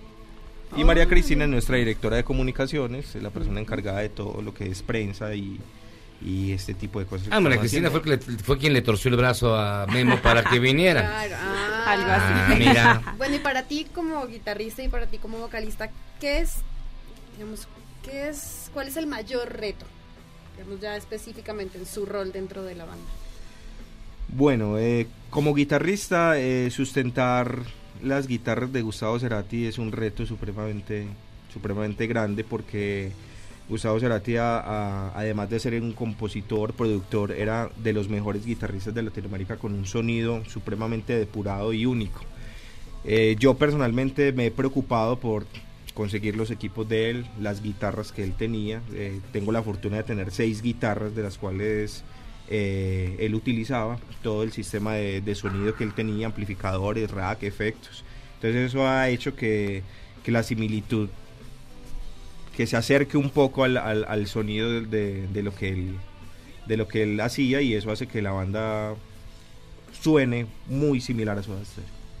¿Y para ti? Bueno, en mi caso la responsabilidad es tremenda. manches. Pues sí. Imagínate, estoy al frente, todo- tengo toda la Tienes que responsabilidad. cantar, bueno, por lo Pues, menos en alguna medida cercano. Bueno, estamos oyendo ahí. Bueno, Yo estás- tengo... Cuidado con tu estilo, pero Ok, tienes que sí. respetar ciertos Total, parámetros. ¿no? Total, yo tengo cinco años en la banda y he venido entendiendo cuál es la dinámica, estudiar el personaje, eh, pero básicamente nosotros nos centramos en ser Gustavo Cerati o ser Soda. Nosotros rendimos un homenaje a ellos y lo hacemos a nuestro estilo, con mucho profesionalismo, y la gente le ha gustado. Nosotros no tenemos que parecernos, pero respetamos muchísimo la música. Y ahora, cada vez que estoy parado al frente, siento que la gente responde muy bien, que la gente se emociona, que se acercan con los niños, que se toman las fotos, y pues hasta ahora no hemos visto que a la gente no le guste. Entonces la gente está muy emocionada cuando tocamos. ¿Su canción favorita de Soda Stereo? Para mí, en Remolinos del álbum Dínamo. ¿Para ti? No existes. Eso ya lo Tú- sabíamos, Miyagi. Tú pero- tampoco, ¿no? Eres una metaficción. para ti, Sabíamos. para Cristina.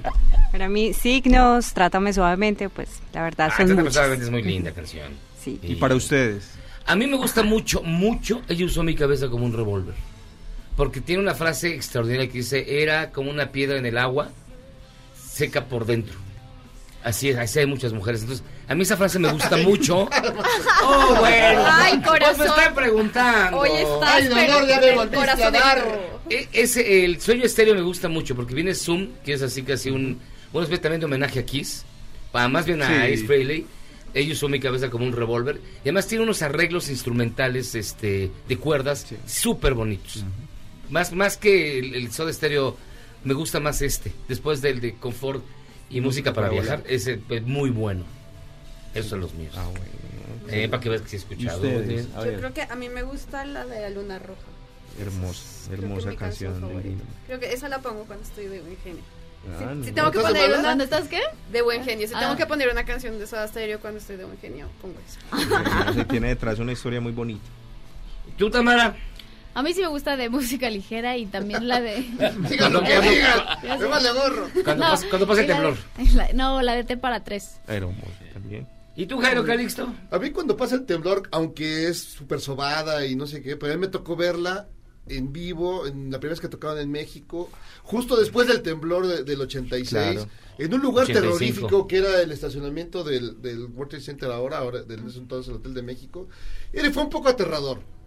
Fue un poco aterrador porque sonaba la canción, te acordabas del temblor, el lugar era muy feo, Era muy feo. era horrible, entonces, y el propio Cerati detuvo un poco el tiempo, así, perdónenme, camaradas, pero que estoy haciendo esto. Entonces, es, para mí es un recuerdo eh, interesante, entendiendo que la canción Pues, tiene. Juan Gabriel Bustamante, Luis Peláez, María Cristina, muchísimas gracias por estar con nosotros. Se presentan entonces el día, los días 18 y 19 de enero, Teatro del Parque Interlomas. Así es. Muy bien, pues para que la gente compre sus boletos, pues se está a poner bien bonito, la verdad, ¿eh? Felicidades. Muchísimas gracias por la invitación. Muy felices de estar en, en este país tan hermoso que nos ha acogido por segunda vez. Mejor Eh, los ha recibido, ¿no? No digas eso, lo otro. Sí.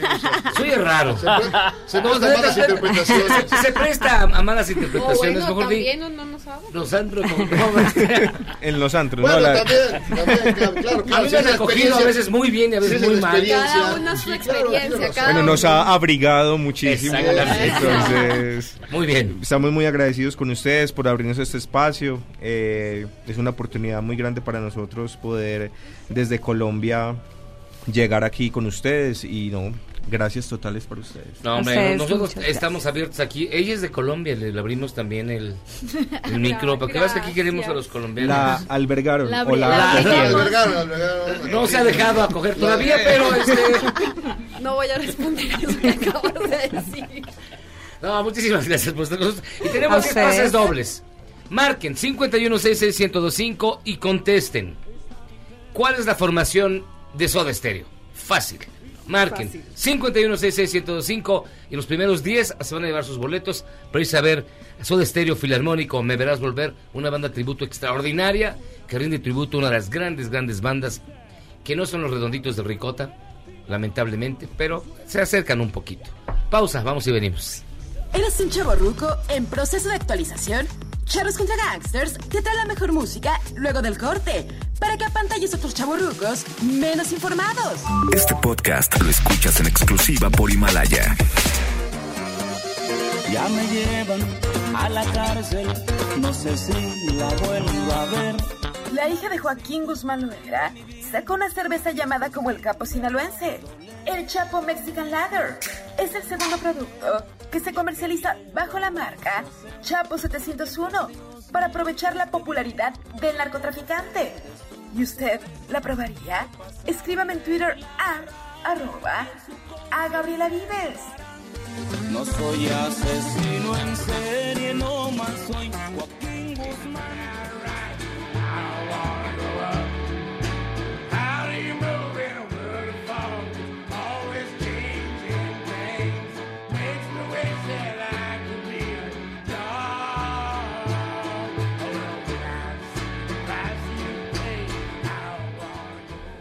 Pues estamos aquí, chavos, contra Gangster, escuchando ni más ni menos que al Master de Masters, Tom Waits. Esto se llama I Don't Wanna Grow Up, no quiero crecer. Pero bien, este es parte del soundtrack de la película Jojo Rabbit que tienen que verla, no se la pierdan. Cuando es un alucine Todavía falta para hitleriano. que la estrenen un poquito, ¿no? Sí, pero es un alucine hitleriano, maníaco, locochón. Está nominada a Mejor Película, Sí, así que hay es que verlas muy todas. buena, alucinante, pero muy bien, pero muy bien. Pero bueno, estamos aquí, chavos, contra Gangster, y vamos a comer. Ahora sí que hay que darle porque es mole de Hay olla. que darle porque es mole de Maestro, olla. No, con usted es el... Pero obviamente no podía faltar la pregunta, barbacoa o torta ahogada. Barbacoa. Ya, dilo. En Barbacoa. el, en el Twitter, la verdad, va ganando la Barbacoa. De hecho, ya hicieron un hashtag que es Team Barbacoa. ¿Ah, sí? Pero hay unos cuantos que siguen defendiendo No, la, torta Yo ahogada. no le desprecio la torta ahogada, ni No, mucho no la- menos, no, pero ya al comparado, pues Sí, no. sí, sí. Aparte, la torta ahogada es más regional, no es como Totalmente. solamente Guadalajara, algunas otras ciudades de Jalisco. Y la barbacoa, sí, Estado de México, Ciudad de México, Hidalgo. Entonces, Y aquí hay este, lugares, pero no son tan buenos, creo yo. ¿Para Hay- qué? Para la, para la torta ahogada. Sí, no. No, es que el Es virote de lo que hablaban hace rato es un pan que por la composición del agua, no sé qué tantas cosas dicen, no queda en la Ciudad de México, ¿no? Y aparte eh, el virote es como otros panes regionales blancos tipo bolillo, como en Puebla, ¿no? En Puebla tienen las famosas tortas o tortas de agua, que es literal una telerita, un bolillo, y es muy rico, ¿no? Que va muy bien este para los platillos este poblanos. Y, pero ahora vamos a comer esta, Oye, pero a este ver, asunto. lo traes en un, en un empaque nuevo, Sí. ¿no? En un empaque, bueno, no tan nuevo para nosotros, ya había tiempo Ya, que ya. veníamos utilizando estos tipos de empaques biodegradables. Obviamente súper como bonitos. Está muy padre, sí. Es que es un empaque biodegradable, porque miren, si hay algo que a mí me choca pedir que te lleven a la casa es las- lo, lo acuoso, lo licuado. Exacto, siempre llega todo. Siempre llega todo tirado, hecho, Sí, sí, sí. me engambrea. En cambio, mira, este es un, un recipiente súper con elegante Con el, con, déjale, déjale, olvídate el- y biodegradable. El contenido, no, No, manches. eso. Eh, eh, caldo, caldo de olla en cualquier lado, pero no, no, este no. hay en todas partes. Está súper bonito. No, ¿eh? sí, está, está padre, ¿no? Eh, Muy la, la cuestión, la cuestión de tener cosas biodegradables es que también sean funcionales, ¿no? Porque hay mucha gente que se va como cositas de cartón, pero igual si pones algo salsoso, Ya Sí. termina, termina, termina así, de- sí, termina cediendo el, el contenedor, sí, sí, sí. Pero bueno, el día de hoy les traigo un tema que es, es rico, es sabroso, son los caldos, ¿no? El mole de hoy es un caldo muy conocido, este, muy socorrido por las familias en México. ¿Por qué tienen de especial los caldos? ¿Y qué tiene de diferencia un caldo a un consomé? ¿No? Porque no es lo mismo, ¿no? ¿Cuál- a Este, ver, ¿cuál es la diferencia? ¿Cuál es la diferencia? bueno, si tú vas por definición de consomé, es un... eh, tiene que salir de una proteína, pero tiene que estar clarificado. Es decir, que tiene que llevar este yema y algún este eh, verduritas que no me recuerdo cuáles son en corte brunoise, lo tienes que pasar por un chino, la la la la la la. Entonces te tiene que quedar el líquido, te tiene que quedar totalmente transparente. Eso se llama clarificado. Ese es un consomé por definición francesa de, de- de- del término, ¿no? Recordemos que muchos de los términos de cocina son o vienen de, de- de- de la gastronomía francesa, ¿no? Y un caldo es este, esta proteína con verduras eh, que puede llevar algún tipo de chile o ser solamente eh, el resultado de la cocción de la proteína con las verduras, pero generalmente tienen esta funcionalidad de ser una comida completa de ser una comida completa, ¿no? Que te ahorra a las señoras o a los señores que cocinen en casa, que les ahorra el tener que hacer sopa, plato fuerte y, Ya con este, eso matas y guarnición. Sí, con eso tienes este tienes un todo en uno y que es, es muy socorrido eh, eh, a lo largo de- del país, ¿no? Este, este mole de olla es En cualquier lado sí, del país en- eh, sí, y aunque cambia de proteína por estados, ¿no? Generalmente siempre tiene que ser res y generalmente es con chambarete. El chambarete de, de- de res, que puede ser esta parte que tiene el hueso con el tuétano, que es, que es muy rico este, comerlo en un, en un puchero, en un caldo de res, o puede ser este otro corte del chambarete que le llaman el platanillo, ¿no? que es sin el hueso, que es un poco más, más este, suave, ¿no? Entonces, eh, tenemos muchos tipos de caldos en, en- en la gastronomía mexicana. Porque, porque es muy conocido que hay que hervir el caldo a diario para que no se eche a perder, ¿no? Si haces en producciones muy grandes. Sí. y que- Sí, sí, porque tiene esta, como está todo, todo combinado, por ejemplo, tienes eh, en el mole de olla tienes un, un ingrediente, este, como la col, la col, el repollo, que este suele fermentar. ¿No? Suele fermentar. Entonces, eso puede afectar a- a- al todo, ¿no? Eh, entonces, es importante si, bueno, si tú lo guardas en refrigeración, puedes congelar un caldo incluso, ¿no? Y no lo vas a sacar para estarlo hirviendo. Si lo tienes así como para la semana, sí es recomendable, aunque es importante eh, irlo probando, porque como tienes la cocción ahí de la proteína, ya le pusiste la sal o el sazonador o lo que sea, esto al momento de cada ebullición, de cada hervida va a irse consumiendo. Entonces el sabor del líquido va a ser más potente y puede ser más este, salado, por así decirlo. Entonces es importante tirarle un poco más de caldo, eh, de, ya sea fondo de res, fondo de pollo, este, para, para poder dejar otra vez en buen balance el, el- el caldo al El caldo. final. Oye, eh, el caldo, digamos que es eh, una dentro de la, de la, de la cocina.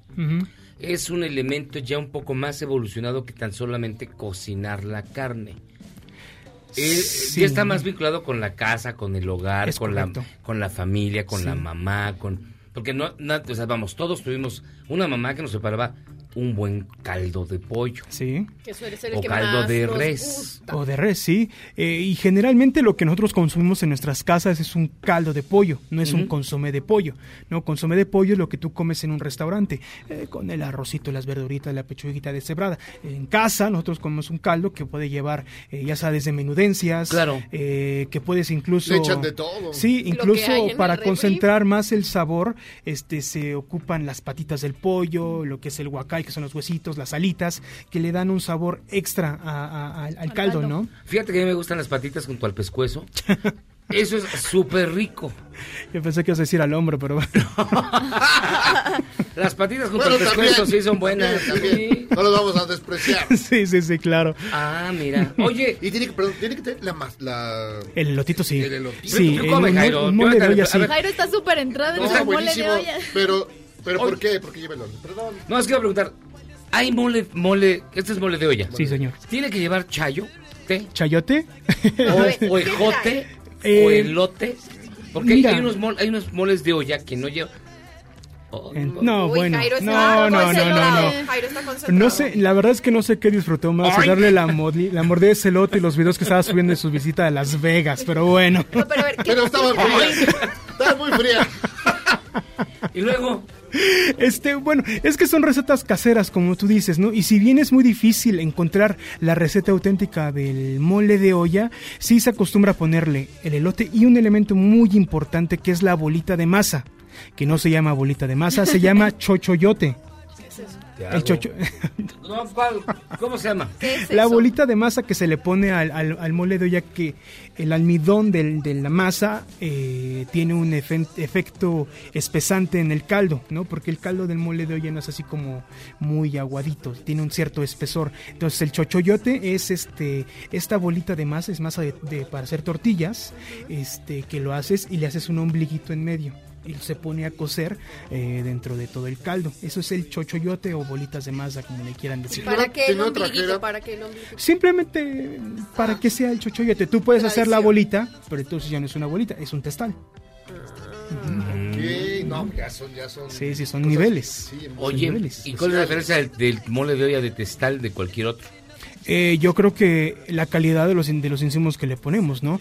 Este, mucha gente eh, gusta ocupar el, el chambarete que tiene más nervio, ¿no? Si bien da más sabores, Es es, es- es muy cierto eso, sí. eh, corrioso, no sé si se le puede Sí, decir sí. así a, eh, a la carne, eh, pero aquí el chambarete que nosotros ponemos es de primera calidad, No, es una carne Suavecito, hermano. suavecito, como dicen los chocolatitos esos de colores, se derrite en tu boca, no en tu mano. ¡Ay! Sí, es en serio, ¿no? Y No otra... mami, y también hay uno eh, también que tenemos, eh, tuvimos en una ocasión en Testal, es como la versión purépecha michoacana del mole de olla, que en vez de llevarlo el chochoyote, que es la bolita de más otra vez, lleva una corunda y ese se le llama churipo. Lleva una... Al churipo. Una corunda. ¿Qué una- es una la corunda? corunda es un tamal de, tamal de chiquito. elote en forma de triangulito, piramidita. Está- Súper está- rico. Es muy rico, sí. Este, Riquísimo. incluso en una localidad de Michoacán que se llama ¿Por qué nadie está comiendo? Nada más Jairo está at- atalantándose con eso. ¿Tú por qué eres vegetariana? Yo soy vegetariana. ¿Tú, Tamara, no estás comiendo? Porque... Cómete este. No, Jairo, Jairo es tan poco caballeroso que ni siquiera te dio del suyo. Yo, pero Cómete ese. al ser una, una comida como tan de casa, la gente sí va mucho al restaurante. La verdad que sí, la verdad que sí, sí se piden, yo, yo, la verdad es que yo me sorprendo eh, la, cali- la cantidad de moles de olla que salen en el restaurante, espe- especialmente ahorita en esta temporada que es como medio friecita, bla, bla, bla. Sí. Pero eh, es típico, como- es típico de las mamás mexicanas, ¿no? Hace ¿Sirve para la 31 cruda? grados y te sirven este tu caldito, ¿no? Claro. ¿Para Es- la esto, es, esto es un platillo completo, sí, sí, sí. Eso es- eh, también es eso, es, ya tienes que pedir los otros tiempos. Esto ya es muy vasto. ¿Con sí. qué, Sí. ¿Con qué se acompaña? Para tomar, quiero decir. Sí. O no se toma nada. Porque hay gente que me dice que cuando come caldo, consomé o lo que sea, no toma nada de agua, nada por el estilo, porque ya la trae el, el alimento. Bueno, ¿Con qué lo este, la nutrióloga dice que los caldos, no, el líquido del caldo no, No se es cuenta agua. como líquido, no. No, no, no. Eso es lo que Pero dice la es nutrióloga, ver, ¿no? eh, eso vale la pena que Pero das es- un pero es más. Sí, eh, es líquido, sí, pero. eh, Pero no es como agua. ya tiene la grasa, tiene sodio porque le, le- le Sí, pusiste la sí, sal. sí. Entonces no puede contar como un líquido como tal, como también el café. El café que tú tomas diario no, tom- no cuenta No, no como, cuenta como agua. ingesta de agua. No tienes que tomar aparte tus otros dos litros. Entonces, ¿con qué, ¿con qué acompañar el mole de hoy? Pues mira, es un platillo tan casero que la neta, una agüita fresca del día va maravillosamente con eso, ¿no? Una agüita de limón. Una chela. Una- también, ¿no? Es, es, un, es un platillo muy versátil, ¿no? ¿Por qué no meterle algún tipo de vino? Solamente que sea un vino bastante estructurado para que pueda agarrar la onda de la col, el sabor de la carne de res, lo picante del caldillo. Entonces, Está delicioso. Muchas, Es muy bueno. sí, sí, sí. El agarrar el lotito así como lo agarró primero este Jairo y ahorita Tamara es lo mejor de, del Es de olla. es lo mejor del Sí, de sí, olla. pero les decía, en una región de Michoacán, este, tienen, este, una feria del churipo. Esta región se llama, este pequeño municipio se llama Zacapu. Y tienen este su feria del churipo. La verdad yo tengo muchísimas ganas de ir cuando sea la próxima feria del churipo. ¿Cuándo porque, es? ¿Cuándo Este, es? no lo sé, lo voy a investigar. Ah, lo voy a investígalo para que investigar vayamos todos. para para poder ir este y probar este el churipo en tierras purépechas. No, pues Mira. debe ser otra onda. También veo a otra Tamara cosa, muy sí. entretenida. Está ahí delicioso. Está muy bueno, sí. Está y- delicioso. en la comida. Obviamente este tipo de, de guisos, de, de- de guis- de platillos mexicanos, eh, se agradecen más cuando se hacen en una olla de barro, ¿no? Claro. Totalmente. Sí, sí, sí, sí, sí. Eh, le da otro, otro sabor, otro, otro, otra onda. Nada más te reanima.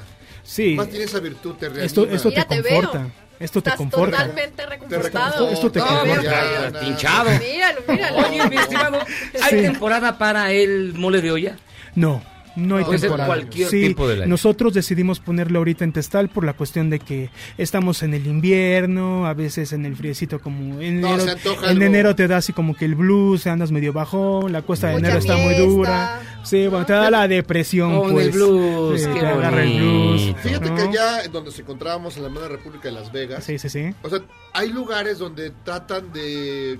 Como va mucho turista mexicano, qué Sí, sé yo, y ya hay mucho paisano. y mucho paisano, Sí. pero tratan de, de hacer caldos tipo de, de barbacoa y no, sé, y no ya no están tan perdidos. No, no están tan... pero Es que son muchos paisanos y mucho que se fue de aquí para allá. Entonces ya llevan... ya eh, llevan el, el toque y hay muchísimos mercados mexicanos en Las Vegas o sea, y son enormes, o sea, parece de mayoreo, son muy grandes y tienen de todo, chiles, más o menos, es como estar en la Merced pero bonito con aire acondicionado.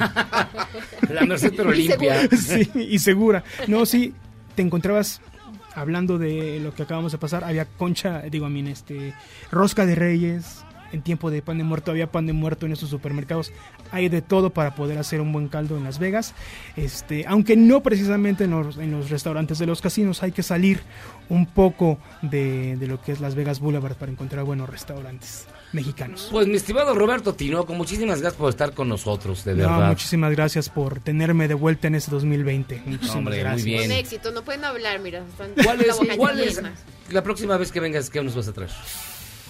Les voy a traer una recomendación de algún lugar bueno. Vamos a, vamos a ver qué onda. Ahí tengo en el tintero algunos amigos que hasta nos están escuchando. De hecho, quiero mandarle un saludo al doctor Ángel Ruiz, un gran amigo. También otra persona que siempre me recrimina que por qué no un saludo es el guardia del restaurante, se llama Jonathan. Si me por favor me Ah, yo- sí, cómo no. a Jonathan, porque siempre dice, señor, ¿y cuándo me va a mandar un saludo? Ay, hijo, se me olvidó. Pero bueno, mucha gente que en verdad el alcance de este programa no, no creo que a veces lo, lo, lo podamos imaginar. Dimensionar. Sí, dimensionar. No, es, es en serio, es en serio. No, bueno. muchísimas gracias, Roberto. No, gracias a ustedes. Nos, nos vamos a una pausa y vamos a regresar. Ya está lista Tamara Moreno para platicar. ¿De qué vas a platicar? Del robo de perros aquí en la Ciudad de México. Que, Ah, y que cada hablando precisamente de del perrito Emilio. Del perrito Emilio. Bueno, hay salió. muchísimos otros casos, ¿no? Que ya estaremos platicando. Y pues está muy interesante que la gente escuche porque mucha gente además no sabe qué hacer, si le, no sabe cómo actuar, que a dónde acudir, si le secuestran o roban a su perrito. Así que, pues ahorita vamos a escuchar. Justo en jueves de adopciones. Pausa, vamos y venimos. Esto es Charros contra Gangsters.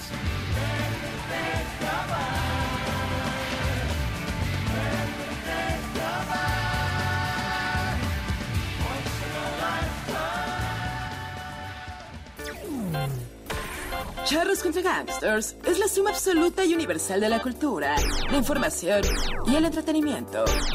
¡Ja! No es cierto, pero siempre quise hacer una cortinilla igual a las de otras estaciones. ¡Regresamos! Este podcast lo escuchas en exclusiva por Himalaya. Otro incendio en un mercado capitalino. Esta vez fue el Mercado Morelos, en la alcaldía Venustiano Carranza, en donde 15 locales resultaron afectados, sin que se reportaran heridos. Este es el cuarto incendio ocurrido en un mercado en menos de tres meses.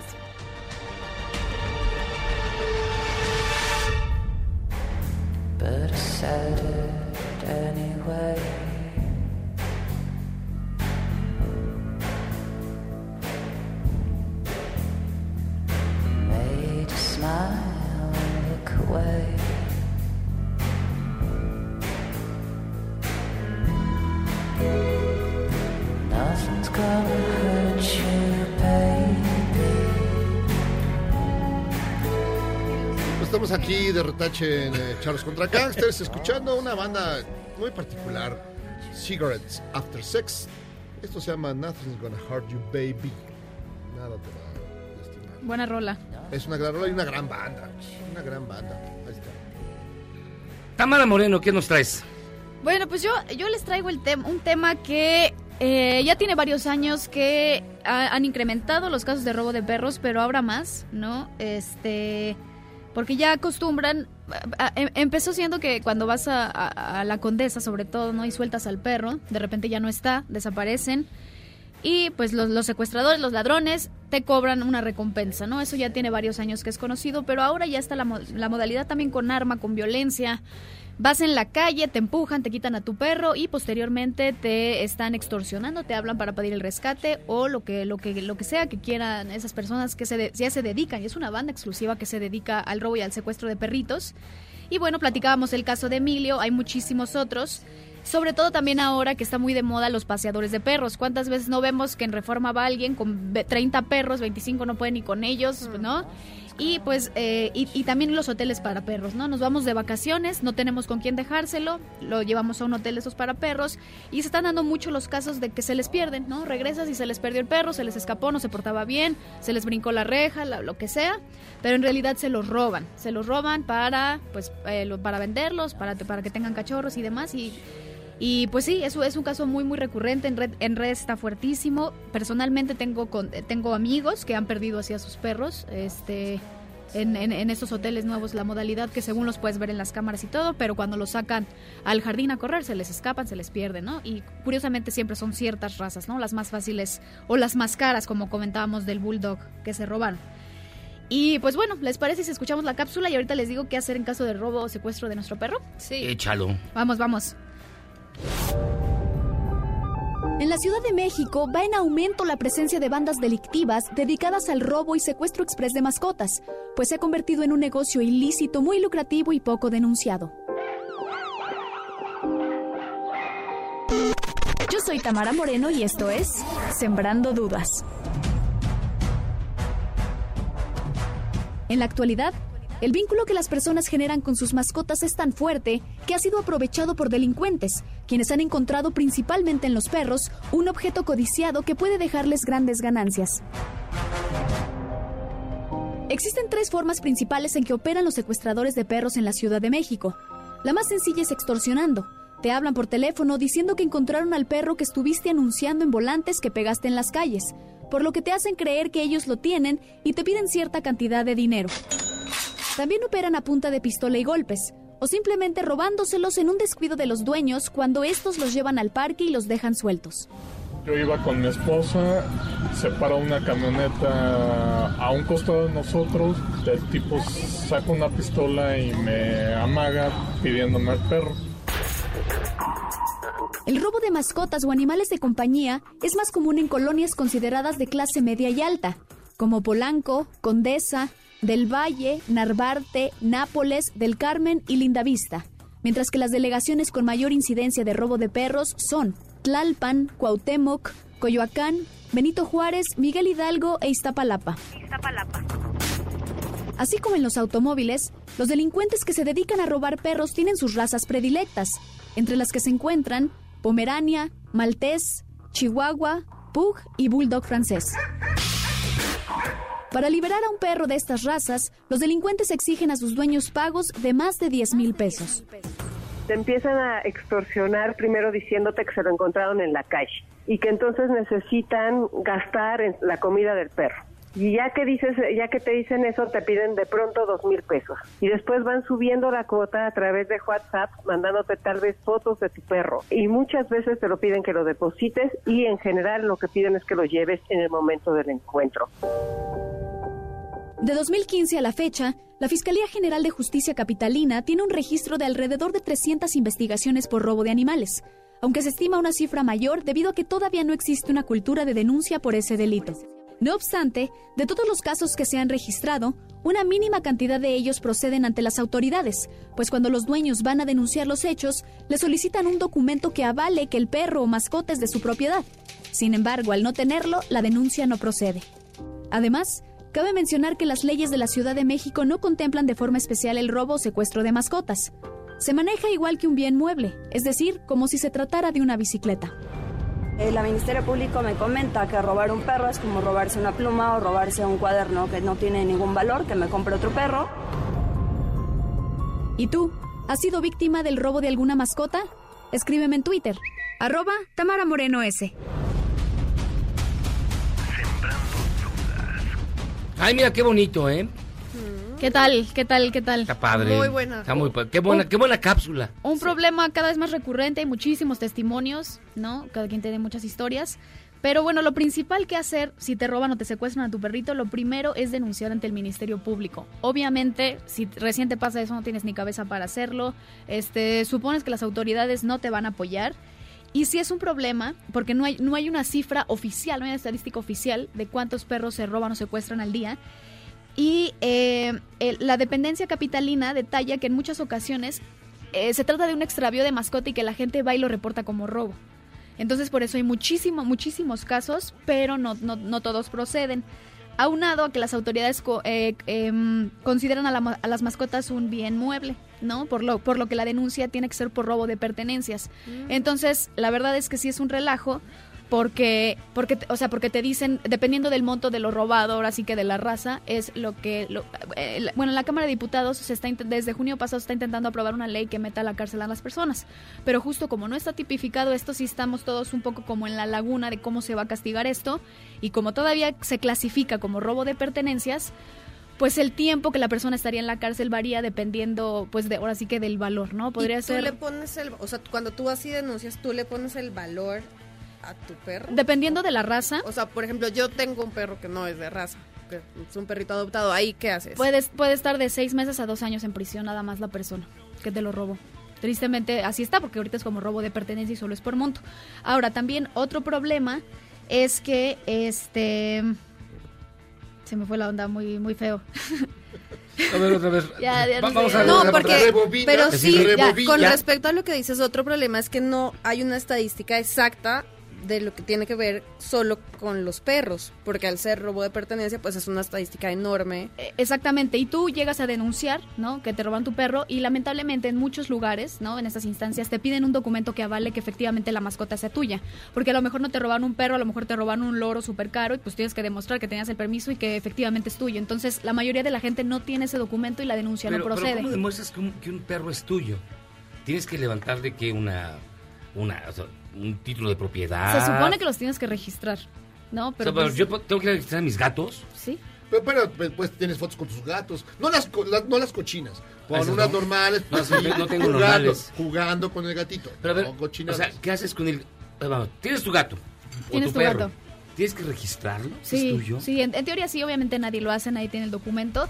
Y como bien saben, obviamente, pues un documento es que vayas y lo compres a algún lado. En las tiendas que los perros están súper caros y que nada más es un robo a mano armada, la gente ya está adoptando y todo ese rollo. Pues sí, sí, sí, si no lo registras, es, es un problema. Un, un documento que, que efectivamente acredite que es tuya la mascota. regularmente un perro caro y de raza, pues sí está registrado. No, sí tienen hasta... Sí, los que tienen chip. No, tienen, rollo, hasta, chip. tienen hasta chip para que lo encuentres, Si es ¿no? un perro eh, Como el mestizo, mío, un Greta. mestizo como el mío. No, pero a, a legua se le ve la calidad. Se le ve, Por supuesto, el pedigrí. No, a pedigrí. El trae allí, pues claro. Y, y, y, pues bueno, se espera que, que sí ya puedan castigar con cárcel el, el robo de, de mascotas y todo. Y pues en- eh, sobre todo ahorita lo que está haciendo importante es que se- el caso se convierta en viral. ¿Qué pasó con Emilio? Además de que tenían cámaras y pudieron captar el rostro de las personas que se lo llevaron. Ajá. ¿Y Pues, cuánto le van a sí. dar a estos tipos de prisión? Uno de ellos es menor de edad, creo. Uno de ellos es menor de edad, pues no, La- no, no, la- se, no se ha dicho cuánto niña, les o van a dar. Aún no se sabe. Aún no cuánto se les sabe van a cuánto dar. les van a A dar. robarse perros, qué poca madre. No, pero además, ¿sabes cuál es lo peor? Que la niña fue la que cargó el perro. el No, no, perro, no. el- No, no, si era el hombre. Yo vi la foto, la foto Ay, que se ¿también ve salía de la, ella? de la niña cargando. No, Se iban repartiendo. No, está pesado, maldito. No, el pero sí. ese todavía... Pero sí las gacho. redes sociales ahora son una de gran ayuda. Tremendo, tremendo, gran ayuda. Y además ahorita ya se están robando, como dije bien, hay, hay razas predilectas, pero ahorita ya todo. Y si, por ejemplo, hay un caso, este, igual de, de una pareja que le sacan arma para que dieran a su perrito, este, se voltearon como que no se lo esperaban y el que se llevó el, el cuchillazo fue el perrito. Oh, y aún así se lo llevaron así. No, o sea, No, hay, hay historias De terror. brutales. Macabras. O como, como lo comentaba en la cápsula, también está esto de que tú pegas el letrero en el parque con tu te teléfono habla, y te habla el que sea y ya nomás no- te extorsiona y pues ahí pierdes también tu lana. Chale. Oiga, vamos a hacer una pausa y vamos a regresar. Todavía falta ya terminar el programa de hoy. Y les recordamos que hoy es jueves de adopciones. Tenemos gatitos, perritos, precisamente eh, en esta onda de, de proporcionar y de ayudar protección animal. Así que pausa. Vamos y venimos. Esto es Charlos contra Gangsters.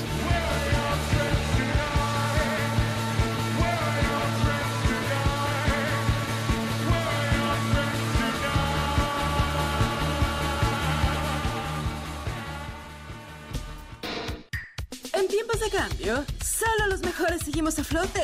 Luego del corte, te contamos el secreto de los seis años de Charros contra Gangsters.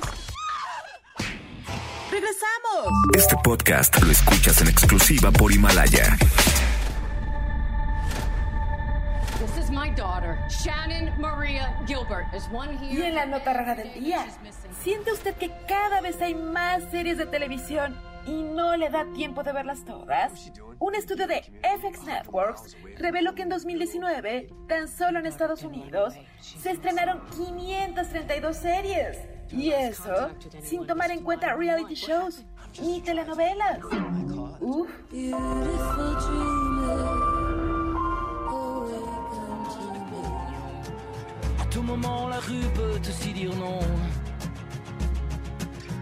À tout moment, la rue peut aussi dire non. C'est un pincement de lèvres et la peur qui perle d'un front. La faune et la flore. Estamos de vuelta Charlos contra Gangsters. La música de jueves fue del señor Jairo Calixto Albarrán. Pues sí, estamos escuchando el momento Franchute. Este es uno de los grupos más emblemáticos de Francia en materia de rock and roll. Se llama Eiffel. Y esto se llama Tout le moment la rue, que es algo así como. La calle sí, sí. está para todos y está para siempre. Oiga, fíjense que estamos por terminar, pero antes eh, tenemos en el sitio de Twitter, arroba Jairo Miyagi, los eh, gatos y los perros para adoptar en este jueves de adopciones. Sí, bueno, regresamos con los jueves de adopciones. Primero quiero contarles que muchos de los perritos y gatitos que estuvimos poniendo en el, en el Twitter el año pasado han sido adoptados. Así que muchas gracias. Gracias Sí. a todos los que le dan retweet, a los que han eh, averiguado, a los que han adoptado. Y, y bueno, como ha funcionado muy bien, pues aquí seguimos. Tenemos tres gatitos y tres perritos hoy. Eh, hay un gatito que se llama Cali, tiene cuatro meses, está precioso. Tenemos a Kelly, otra gatita, un año. Y un gatito un poco más grande, dos añitos, amarillo, hermoso. Así que por favor, si quieren un gatito, entren ahí. Y tenemos tres perritos. Aria, que es así como tipo French Poodle, pequeñito. Tenemos un bebé que se llama Choco. Es un bebé apenas tiene dos meses, así que los que están buscando cachorrito, pues ahí está Choco. Y tenemos a Joselito, que tiene un año y es como tipo pincher. Así que entren, compartan, si tienen la oportunidad, denle una familia a estos animalitos que tanto la necesitan. Y si no, pues retweet, retweet, retweet. Y al final, alguien, entre alguien. todos, Encontraremos a alguien. Les, les encontramos familia. Y además, eh, pues son animalitos muy agradecidos. Y son muchísimos los que están en la calle. Son Muchísimos. muchos, sí, entre todos tenemos que, que cooperar para que esto no siga así. Pues bueno, hasta aquí llegamos a echarlos contra Gangsters. Recomendamos que entre a nuestro sitio de Twitter, arroba Miyagi. Ahí puede usted ver los animalitos que están en adopción. Y pues ahí le encargamos mucho, porque son animales bien lindos y que, bueno, merecen, merecen ser felices. Gracias, Tamara Moreno, por este jueves. Muchísimas gracias a ustedes. Como siempre, un placer estar aquí. Nos escuchamos el próximo. Nos, gracias, Gabriela, a ver si apareces más seguido, digo yo. No, un gusto regresar de la tierrita, muy contenta. Adopten, por favor. Y les cuento que el Team Barbacoa ganó el... el ¿Barbacoa ganó? Sí, Robert- Roberto, Tinoco, Roberto Tinoco dijo que Barbacoa también. Sí, ganó el Team Barbacoa. Vámonos, Jairo Calixto. Pues vámonos de aquí, vamos por las barracoas. Hasta aquí llegamos a echarlos contra Gangsters. Que tengan ustedes muy buena noche. Nos escuchamos el día de mañana, que ya es viernes. Viernes de música horrible. Mientras tanto, yo soy José Luis Guzmán. Que tengan muy buena noche. Ahí se ven. Este podcast lo escuchas en exclusiva por Himalaya. Si aún no lo haces, descarga la app para que no te pierdas ningún capítulo. Himalaya.com